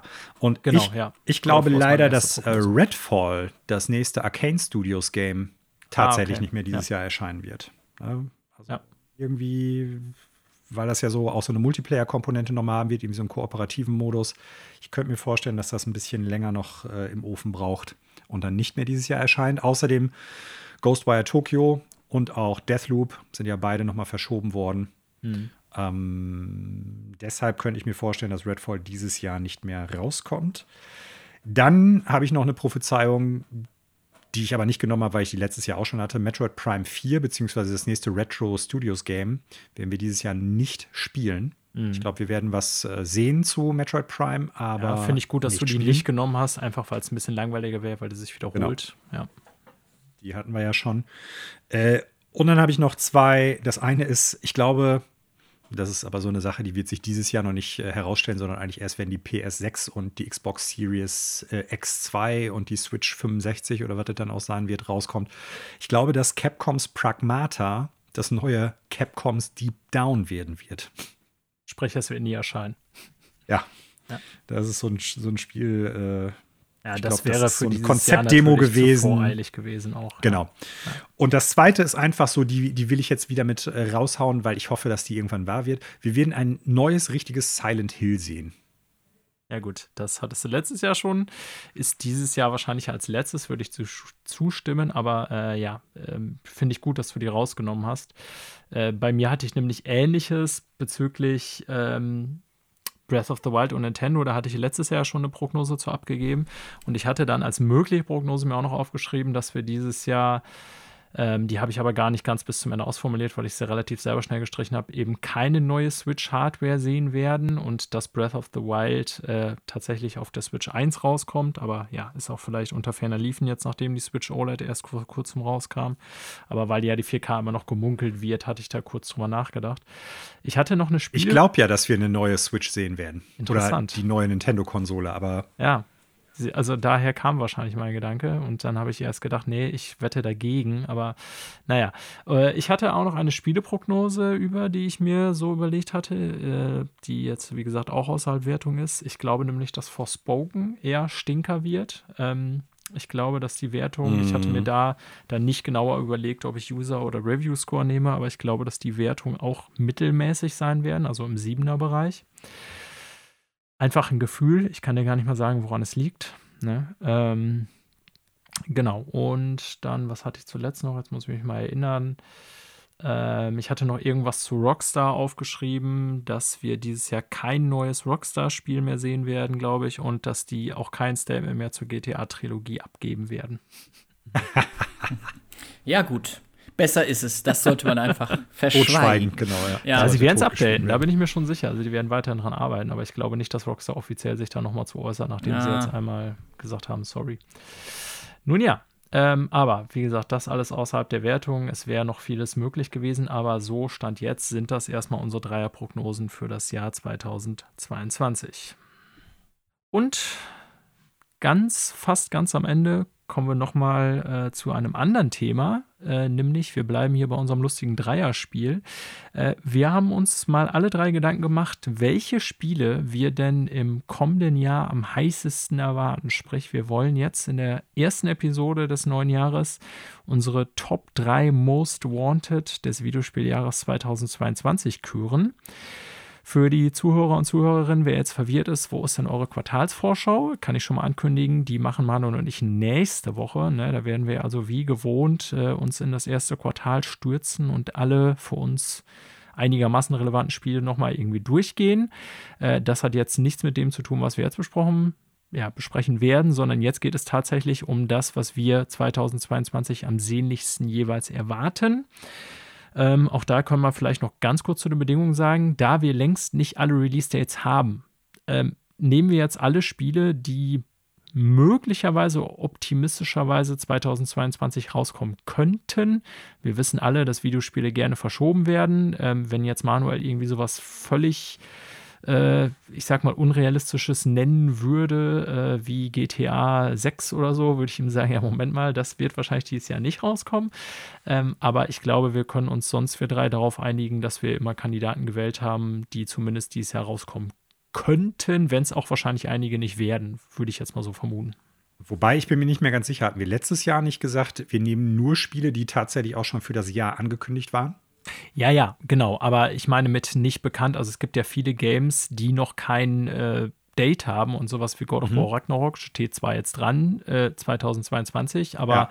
da es noch keinen konkreten Termin hat und selbst sowas wie Starfield, was einen ganz konkreten Termin hat, könnte ich mir sogar vorstellen, dass es noch verschoben wird. Ne? Also weil so Terminankündigungen bei Videospielen sind ja immer so eine Sache. Aber ja, es sollte schon so angekündigt sein, dass es eigentlich 2020 rauskommen ja. soll. Hast du völlig recht. Okay. Also wir, wir gehen nach dem Stand, der jetzt zum Zeitpunkt der Aufnahme vorliegt. Und wenn nächste Woche irgendwas verschoben wird auf 2023, ist das so.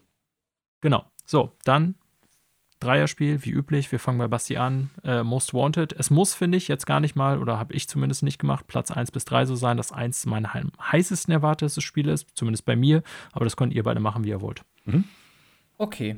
Ich fange mit was an, was ja für die meisten Zuhörer vermeintlich und für euch vielleicht auch relativ unspektakulär, unspektakulär sein wird. Für mich ist aber auch einigermaßen interessant, denn es ist die PC-Umsetzung von God of War, die am 14. Januar erscheinen soll mhm. und wird. Genau, Zeitpunkt der Aufnahme in ah, zwölf ah, Tagen. Das 2018er God of War. Ach, krass, ja. das hätte ja. ich gar nicht erwartet. Ja. Genau, ich war, ich habe das auch mehr oder minder so nebenbei mitbekommen, dass es da jetzt die PC-Version geben soll mit 4K und allem Schnick und Schnack. Ähm, und eigentlich ist das irgendwie so vom Setting her und so weiter gar nicht so wirklich so mein Game. Aber ich habe nur so viel Gutes gehört. Und in dem Jahr, wo sich God of War und Red Dead Redemption 2 um, äh, den, äh, um das Game des Jahres gestritten haben, war ich immer auf der Seite von Red Dead Redemption 2, weil ich es gespielt habe. Mhm. God of War eben noch nicht. Aber weil viele gesagt haben, ey, die sind beide quasi auf einem ähnlichen Level so großartig, ja. bin ich natürlich stark daran interessiert, mir God of War anzuschauen und zu schauen,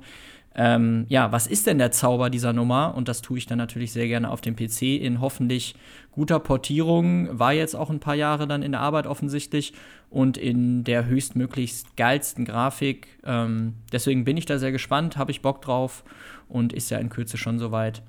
Deswegen ich wollte sagen, wir müssen dich unbedingt dann irgendwie so, weiß ich nicht, Februar oder so, wenn du es mhm. gespielt hast, in die Sendung einladen, ja. Basti. Ich bin super gespannt, was du von dem Game hältst. Also für mich ja vielleicht das beste Konsolen, äh, ja, Konsolen, nee, Breath of the Wild wahrscheinlich höher, aber zumindest das beste PlayStation-Spiel der letzten Generation. Aber ich bin mal sehr gespannt, was du davon hältst. Ja, ich nämlich auch. Deswegen äh, ist das bei mir auf jeden Fall ganz, äh, was heißt ganz hoch? Es ist auf jeden Fall auf der, das muss ich mir anschauen, Liste, weil es einen so guten Leumund besitzt und endlich für den PC kommt. Deswegen keine große Überraschung quasi äh, inhaltlich, aber die, die Port-Sache wird natürlich interessant. Macht auch meiner Meinung nach das äh, gut, was Halo Infinite äh, nicht hinbekommt, nämlich einen sehr äh, stoischen, einsilbigen, so Tough Guy-Charakter in einer wirklich guten Story zu präsentieren ja. im Kontext des Spiels. Ja, ähm, ich, ja. Ich, äh, ich bin gespannt und werde gerne berichten, wenn ich es dann genommen ja. habe. Genau, das ist mein, mein erster Pick. Manuel, let's go. Mein äh, erstes Spiel auf dieser, auf dieser Dreierliste ist tatsächlich ein Spiel, das ich eben schon angesprochen hatte, von dem ich auch glaube, dass es eigentlich gar nicht mehr dieses Jahr erscheint. Aber weil es angekündigt ist, ist es äh, ja. tatsächlich hier mit drauf. Es ist Redfall. Ich brauche ah, gar nicht viel dazu sagen, ne, weil ähm, es ist Arcane. Harvey Smith äh, ist Hauptdesigner, wenn ich das richtig auf dem Schirm habe, zusammen mit äh, Ricardo Bär. Und auch wenn ich den Trailer jetzt bei der E3 nicht so super cool fand, der war mir dann ein bisschen zu, äh, ja, zu möchte gern cool, ein bisschen zu edgy irgendwie, ne, mit den vier Typen oder mit den vier Leuten, die da in, einem, in diesem Kiosk mehr oder weniger abhängen und dann auf Vampirjagd gehen.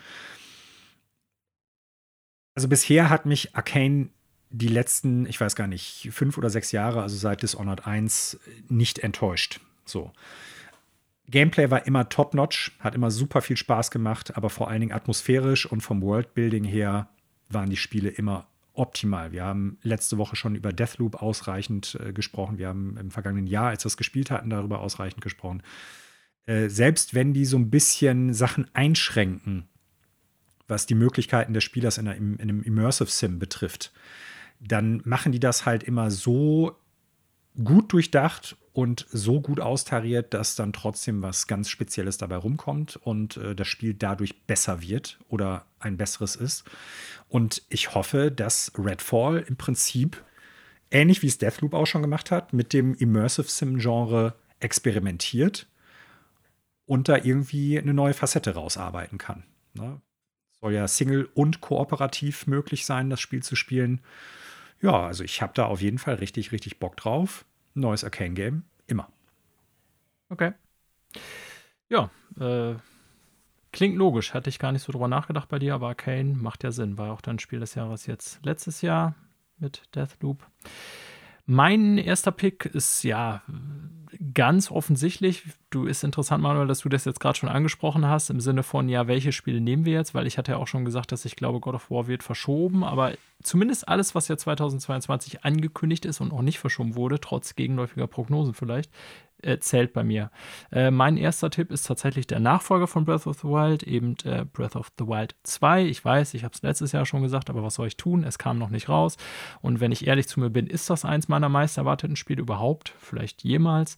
Ich bin mittlerweile tatsächlich traurig oder wäre traurig, wenn es für die Switch rauskommt, weil ich eigentlich mhm. mir eine technisch bessere Version wünschen würde auf einer Switch 2 oder Switch 4K. Aber da deren Erscheinen mir letztes Jahr verwehrt geblieben ist, ähm, ja, nehme ich das Game aber trotzdem, weil es für mich ist Breath of the Wild nach wie vor das beste Spiel der letzten Generation und deswegen freue ich mich natürlich auch auf den Nachfolger, auch in der Gefahr enttäuscht zu werden. Ja, Basti, zwei. Ja, mir ist gerade aufgefallen, ich also dass ich über God ich of doch War. nur eins. Nein, das stimmt nicht. Aber dass ich äh, quasi in Richtung Januar, Februar schon über äh, God of War berichten werde können, wird schwierig, denn mein nächster Pick, Dying Light 2, ähm, ah, erscheint auch am 4. Fast Februar. Ja, äh, ja ähm, und wird vermeintlich, wenn es denn nur ansatzweise so gut wird wie der erste Teil, äh, ein, ein, wie sagt man, massiver Banger vom Bist Umfang. Du Fan des ersten auch? Ähm, ich bin sehr großer Fan des ersten. Meiner Meinung nach Ach, ist Dying Light das beste Zombie-Spiel, was man so spielen kann, so in aktueller Ausprägung. Jetzt mal abseits von irgendwie, wenn wir jetzt mal Resident Evil oder so rausnehmen, sondern wenn wir so ne, große Zombie-Horden, bisschen Open World und so. Also Dying Light 1 ist, finde ich, ein absoluter Top-Titel, den ich alle paar Jahre tatsächlich mal rauskrame und wieder Stunden drin versenke. Ähm, dank Mod-Fähigkeit auf dem PC auch noch mal mit zusätzlichen schönen Dingen natürlich. Ähm, genau, deswegen freue ich mich auf Dying Light 2. Das wurde auch, glaube ich, schon mehrfach verschoben und ich hatte da auch so ein bisschen das Gefühl, dass es schon mal so ein bisschen in der Entwicklungshölle feststeckte. Deswegen, mm, I don't know, aber ja, ich weiß es ehrlicherweise nicht im Detail. Wenn du da mehr weißt, um. Ähm. kannst du das gerne ergänzen. Aber ähm, ja, also ich hoffe, dass es so gut wird wie der erste. Ähm, und sollte es das schaffen, wird es, glaube ich, ein richtig, richtig guter Titel. Ähm, deswegen bin ich gespannt, was da Anfang Februar auf mich zu äh, schlurft. Wie ein Zombie. Mal schauen. Ich hoffe, dass es nicht so lahm und träge wird wie ein Zombie. Aber wir werden sehen. Ich bin Fan vom ersten Teil. Äh, Techland, wie gesagt, hat da den besten, das beste Zombie-Open-World-Game meiner Meinung nach geschaffen, was es so gibt. Ähm, und ich bin da sehr gespannt, was sie im zweiten Teil so raushauen. Alles, was man so sieht, ist ganz nett. Mm, aber so richtig reingekniet habe ich mich auch noch nicht. Ich lasse mich da eher überraschen und hoffe nicht, dass es eine Grütze wird. Okay. Also ich glaube, oh. langsam wird das Spiel auf gar keinen Fall, wenn man sich da Dying Light 1 reinzieht. Nee, nee, das glaube ich auch nicht. Ich glaube auch, dass sie sich wirklich die Zeit genommen haben jetzt, um das in einem guten Zustand auf den Markt zu bringen. Ich bin da irgendwie ganz optimistisch, auch ob der letzten Previews. Ähm, dass es kein totaler Fail wird, gerade nach dem gut gelungenen ersten. Also ich ja, bin gespannt, wenn uns dann da mal von berichten wirst, Basti, weil ich werde es zum Start einfach deswegen nicht spielen, weil da zu viel anderes parallel gleichzeitig rauskommt. Ja, das, das werde ich halt noch äh, ähm, dann ausarbeiten müssen, was ich mir zuerst zur Brust nehme. Ähm, ja, das sehen wir dann, aber ich werde es ganz sicher spielen und gerne berichten. Manu Ai. Ja, ich gehe ans Ende des Jahres mein Spiel dafür ist äh, Starfield. Ah, hm. interessant. Also ich habe einfach Ja, ich habe einfach Bock. Ja, ich, ich sag, nachdem wir unsere drei Picks gesagt haben, sage ich generell noch mal zu meiner Auswahl was. Das wollte ich jetzt nur nicht vorwegnehmen. Ähm, Starfield, alles, was ich bisher gesehen habe, was ja im Prinzip nur so ein paar Concept Arts sind, so Teaser-Trailer und Teaser generell, Fand ich sah alles cool aus. Ich mag das Design der Welt bisher, die die gezeigt haben. Und ich habe halt richtig, richtig Bock auf ein Science-Fiction-Setting, was jetzt nicht so, ich sag mal, im Sinne von äh, Star Wars ist, sondern eher so vielleicht in Richtung Star Trek geht. Ne? Also ein hm. bisschen, hm. ja, ernster ist jetzt der falsche Ausdruck, aber zumindest so ein anderes Flair irgendwo hat. Also so wie das erste Mass Effect. Und wenn das Spiel das hinkriegen sollte, also dass man wirklich unterschiedliche Welten bereisen kann, irgendwie durchs Universum oder die Galaxie so ein bisschen durchpesen kann. Und das Ganze gepaart mit einfach, ich sag mal, vielen Möglichkeiten in der Open World, da habe ich richtig hart Bock drauf. Okay. Das ist äh, so, sag ich mal, mein Most Wanted. Äh, nicht Most Wanted, aber eins meiner Most Wanteds. Mhm. Ja. Finde ich sehr nachvollziehbar. Ja, hatte ich auch nicht mit gerechnet, aber ja, gut. Ja, äh, ich befürchte bei meinem zweiten ein bisschen langweilig zu werden, aber auch da muss ich ehrlich zu mir selber sein, auch wenn ich jetzt äh, ein bisschen trickse, weil vorhin habe ich noch gesagt, es wird wahrscheinlich verschoben, aber es ist angekündigt für 2022 und da oh ich God, God, of War, äh, Remake für das beste PlayStation 4 Spiel halte, freue ich mich nat natürlich auch sehr auf den Nachfolger. Ähm, ja, ist leider eine Wiederholung. Mein dritter Platz, kann ich dann sagen, wird so ein bisschen überraschender. Das ist so die, äh, der, wie soll ich sagen, äh, besondere Platz. Bei den ersten zwei habe ich es auf Nummer sicher, aber es ist nun mal halt auch so, keine Ahnung. Also Breath of the Wild und God of War sind für mich so die maßgeblichen Spiele der letzten Generation. Und natürlich erwarte ich deren Nachfolger. Ähm, bei beiden befürchte ich, dass die vielleicht nicht an das Feeling rankommen, was mir die ersten vermittelt haben, aber das wird man dann sehen. Zumindest freue ich mich jetzt erstmal drauf, dass hoffentlich es beide in diesem Jahr schaffen. Bitte nicht nah beieinander, Nintendo und Sony, das wäre nett. Wenn ihr hört, zuhört, merkt euch das. Bastian, dein letzter ja. Tipp. Und jetzt, jetzt, jetzt kommt die ultimative Bredouille. Ich hatte eigentlich ähm, Elden Ring auf der Liste. Erscheint ja, am 5. das doch auch. Es ja, geht ja, ja, ja, um deine. Pass persönliche äh, Most Wanted. Ja, ja, genau. Ähm, also bei, de, bei diesem Platz bin ich jetzt tatsächlich so ein bisschen zwischen den Stühlen. Ich habe mich jetzt aber mal für Elden Ring entschieden. Ähm, erscheint allerdings geilerweise ja auch am 25. Februar. Hallo, mein Frühjahr. Also alle Freunde ja. von mir, die ihr das hier hört, wir sehen uns im Sommer. äh, wenn ihr mich hören wollt, hört den Podcast oder äh, keine Ahnung. Ähm, Kommt zur Arbeit. Ja, genau. Das äh, wird dann echt, das wird ein Brett jetzt in den ersten paar Monaten, aber ja, mal schauen. Ähm, Elden Ring, ich bin ehrlicherweise gar nicht so wirklich informiert, was mich da erwartet, aber ich sag mal, das, was ich gesehen habe, finde ich interessant. Ähm, das Ganze in Richtung Open World so ein bisschen zu drehen, finde ich interessant. Ähm, und die Hype- und Vorschusslorbeeren nehme ich dann erstmal so auf und denke mir so, ja, wenn alle so positiv auch Lust darauf haben, scheint das vielleicht eine gute Nummer zu werden.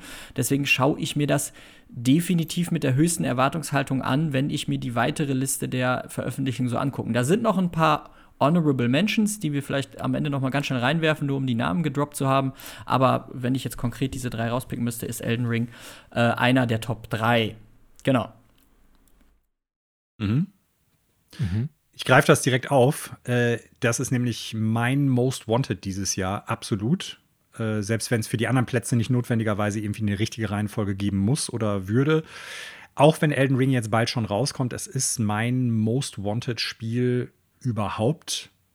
Noch vor Zelda, noch vor Metroid Prime, weil, wie gesagt, dazu habe ich genug gesehen alles, was die Leute vorher gemacht haben in den letzten Jahren, war superb, hat genau meinen Geschmack jeweils getroffen, war immer super vom Gameplay her. Und äh, ich habe zwar auch noch so ein paar ferner Liefen, beziehungsweise äh, Runner-Ups oder Honorable Mentions oder sowas, von denen ich zum Beispiel einen Titel, ich lasse die Katze mal aus dem Sack, Horizon Forbidden West jetzt nicht genommen habe, obwohl es letztes Jahr mein ähm, favorisiertes Spiel gewesen ist in der in den Top 3. Äh, ja. Habe ich rausgelassen, weil es halt innerhalb von zwei oder drei Wochen nach Elden Ring aus, auch kommt. Und dann muss ich ganz klar sagen, Spiele, die so nah sind, würde ich eigentlich jetzt erstmal nicht wählen, weil die fast schon da sind. Nichtsdestotrotz ist bei Elden Ring mein, meine Lust auf das Spiel so gigantisch groß, dass ich es trotzdem mit reingenommen habe und äh, es da Horizon Forbidden West auch ganz locker aussticht. Ja, ja, also bin ich fest davon ausgegangen bei dir, Manuel, wenn das nicht auftauchen würde, würdest du, glaube ich, hier äh, betrügen bei der Liste. Ja, dann hätte ich gelogen, sagen wir es mal so. Ja. Zu dem, was du eben noch sagtest, die, du weißt noch gar nicht, was dich da so erwartet, Basti. Also, äh, ich lehne mich jetzt mal aus dem Fenster, um das Spiel gespielt zu haben, aber von dem, was ich gelesen und auch gesehen habe, gerade ja. jetzt auch über die äh, Open, über das Open Beta, man, was kommt.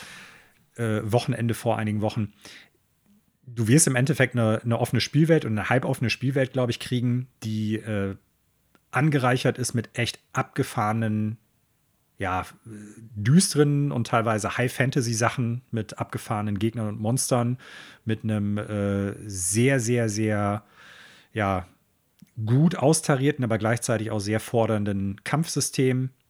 Und äh, wirst dich da durch die Welt stolpern und ich glaube an allen Ecken und Enden irgendwas Interessantes entdecken, beziehungsweise in echt schwere, aber auch fordernde und deshalb unter Umständen auch sehr spaßige Kämpfe halt ver verwickelt werden. Dann bleibt es ja. auf der 3. also in den Top 3, meine ich, in ja. den Top 3. Ähm, das klingt nämlich nach dem, was ich auch so wahrgenommen und äh, hatte und was mich auch neugierig macht. Ja, cool. Ja. Gut. Das waren eure drei. Äh, ich habe noch einen Platz offen und da äh, wird es so ein bisschen, also nachdem ich die ersten zwei ja sehr sicher gespielt habe, ähm, verbinde ich das eher mit einer Hoffnung, wie Basti vielleicht gerade schon so ein bisschen zu äh, Elden Ring gesagt hat, wobei bei Elden Ring die Hoffnung, glaube ich, sehr berechtigt ist. Ich glaube, bei dem Spiel, was ich jetzt für Platz 3 gewählt habe, ist es eher ein Schuss ins Blaue und Manuel wird mich wahrscheinlich auslachen.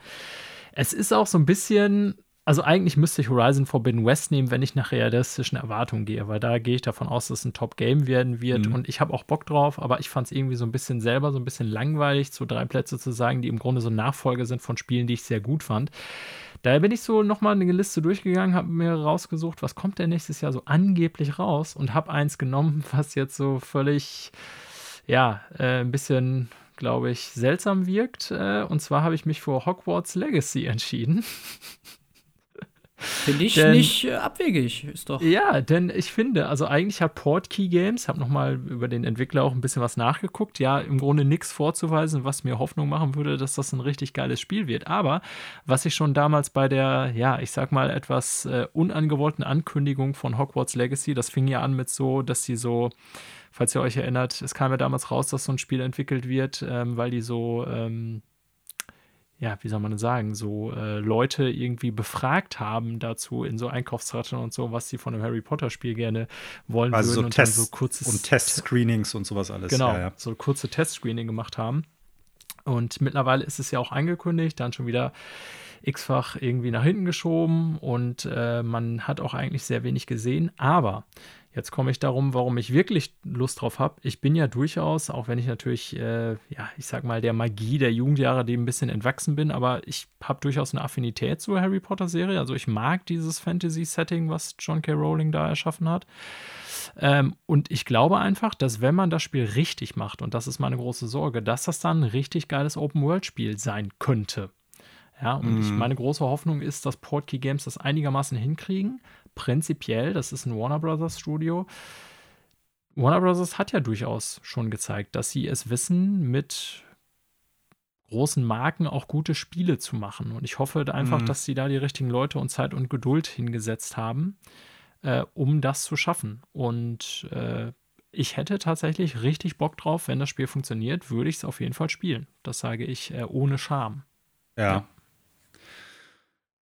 Also ich möchte ja nicht in die Parade fahren. Ich wünsche dir und allen Harry Potter-Fans äh, auch, dass das Spiel super wird. Aber ich habe so ein bisschen das Gefühl, ich meine, dass das äh, arg ins Rad laufen kann. Weil, auch wenn du sagst, Warner ja, Brothers, die haben schon gezeigt, auch. Ja. auch. wenn du schon gesagt hast, Warner Brothers, die haben schon gezeigt, dass sie halt gute Spiele produzieren können, äh, gerade so Open-World-Games, das war im Endeffekt, wenn ich das jetzt so richtig durchsteige, die großen Spiele, die mir jetzt gerade einfallen, waren es entweder Derivative von äh, Arkham City mhm. äh, oder es war ähm, hier, wie heißt es, Injustice äh, Gods Among Us, also dieses Prügelspiel mit den äh, DC Comics genau. ja, Helden. Injustice heißt es, glaube ich, ja. Was, ja, von äh, dem Mortal Kombat Studio dann ja auch gemacht worden ist. Ne? Also ich bin mir nicht sicher, ob sich das wirklich gut in der Open World umsetzen wird. Es gab halt diesen geleakten, das geleakte Video, was jetzt auch schon wieder fast drei Jahre alt ist. Seitdem gab es unterschiedliche Aussagen, beziehungsweise lange Zeit gar keine offizielle Bestätigung. Ähm, also, Entschuldigung, das Studio dahinter ist natürlich Avalanche. Ich habe vorhin Portkey gesagt. Portkey ist ja das neue Publisher-Label oder wie das heißt, aber das eigentliche Studio dahinter ist ja das alte Disney Infinity Studio äh, ja. Avalanche. Nicht zu also, verwechseln mit dem anderen Avalanche. Nur, also, wie gesagt, die Spiele, die die rausgebracht haben, die waren jetzt nicht notwendigerweise schlecht, Warner Brothers, aber das hat sich ganz oft an bestehende, an einem bestehenden Gameplay-Template orientiert. Ja, das ne? stimmt. Also egal, Rocksteady ob jetzt hier vor allen Dingen natürlich. Ne? E auch wenn du jetzt sowas wie Shadows of War bzw. Shadow of Mordor nimmst, das ist ja. mehr oder weniger, das sieht teilweise sogar in der Technik genauso aus wie Arkham City. Und ähm, darüber hinaus warten wir schon lange auf viele andere Spiele. Wir warten schon lange auf das neue Rocksteady-Game. Wir wissen ja jetzt mittlerweile, was es ist und es wird auch bald rauskommen. Ähm, wir warten aber auf äh, einige andere Titel halt generell schon ziemlich lange. Und jetzt auch dieses ja, Hogwarts Legacy Nights. ist schon lange, ja. lange in der Entwicklung. Ja, ich gebe jetzt völlig recht. Also es wirkt nicht so, als wäre das irgendwie alles total smooth gelaufen und man hat sehr wenig Infos und alles ist so ein bisschen, ja. Also dafür, dass eigentlich Mitte des Jahres rauskommen soll, für so ein dickes Franchise und dann AAA-Produktion, Open World und so, wirkt es bisher eher so, als würde das nichts werden, aber ich habe irgendwie Hoffnung. Ja, also es sollte ja eigentlich schon 2021 rauskommen und selbst genau. dafür muss man sagen, das macht das eigentlich noch viel äh, seltsamer, wusste man halt oder weiß man bis jetzt noch recht wenig. Ne? Ich meine, klar, Covid-19 das spielt da garantiert mit rein, aber es ist schon lange in der Mache. Also, wenn es gut wird, das würde ich hoffen. Grundsätzlich, wenn es ein gutes Spiel wird, kann ich dem äh, auch durchaus, denke ich, was abgewinnen. Also, ich bin keiner von den Menschen, die sagen, oh, Harry Potter ist ja irgendwie Kinderbuchserie, weil auch das kann durchaus einen äh, super Charme haben und irgendwie eine interessante Fantasy-Story und eine interessante Fantasy-Welt in dem Spiel halt abbilden. Ähm, ich finde ja auch tatsächlich die einige der Geschichten sehr gut. So, ne? Auch wenn man jetzt sich über äh, John K. Rowling als Person irgendwie streiten kann.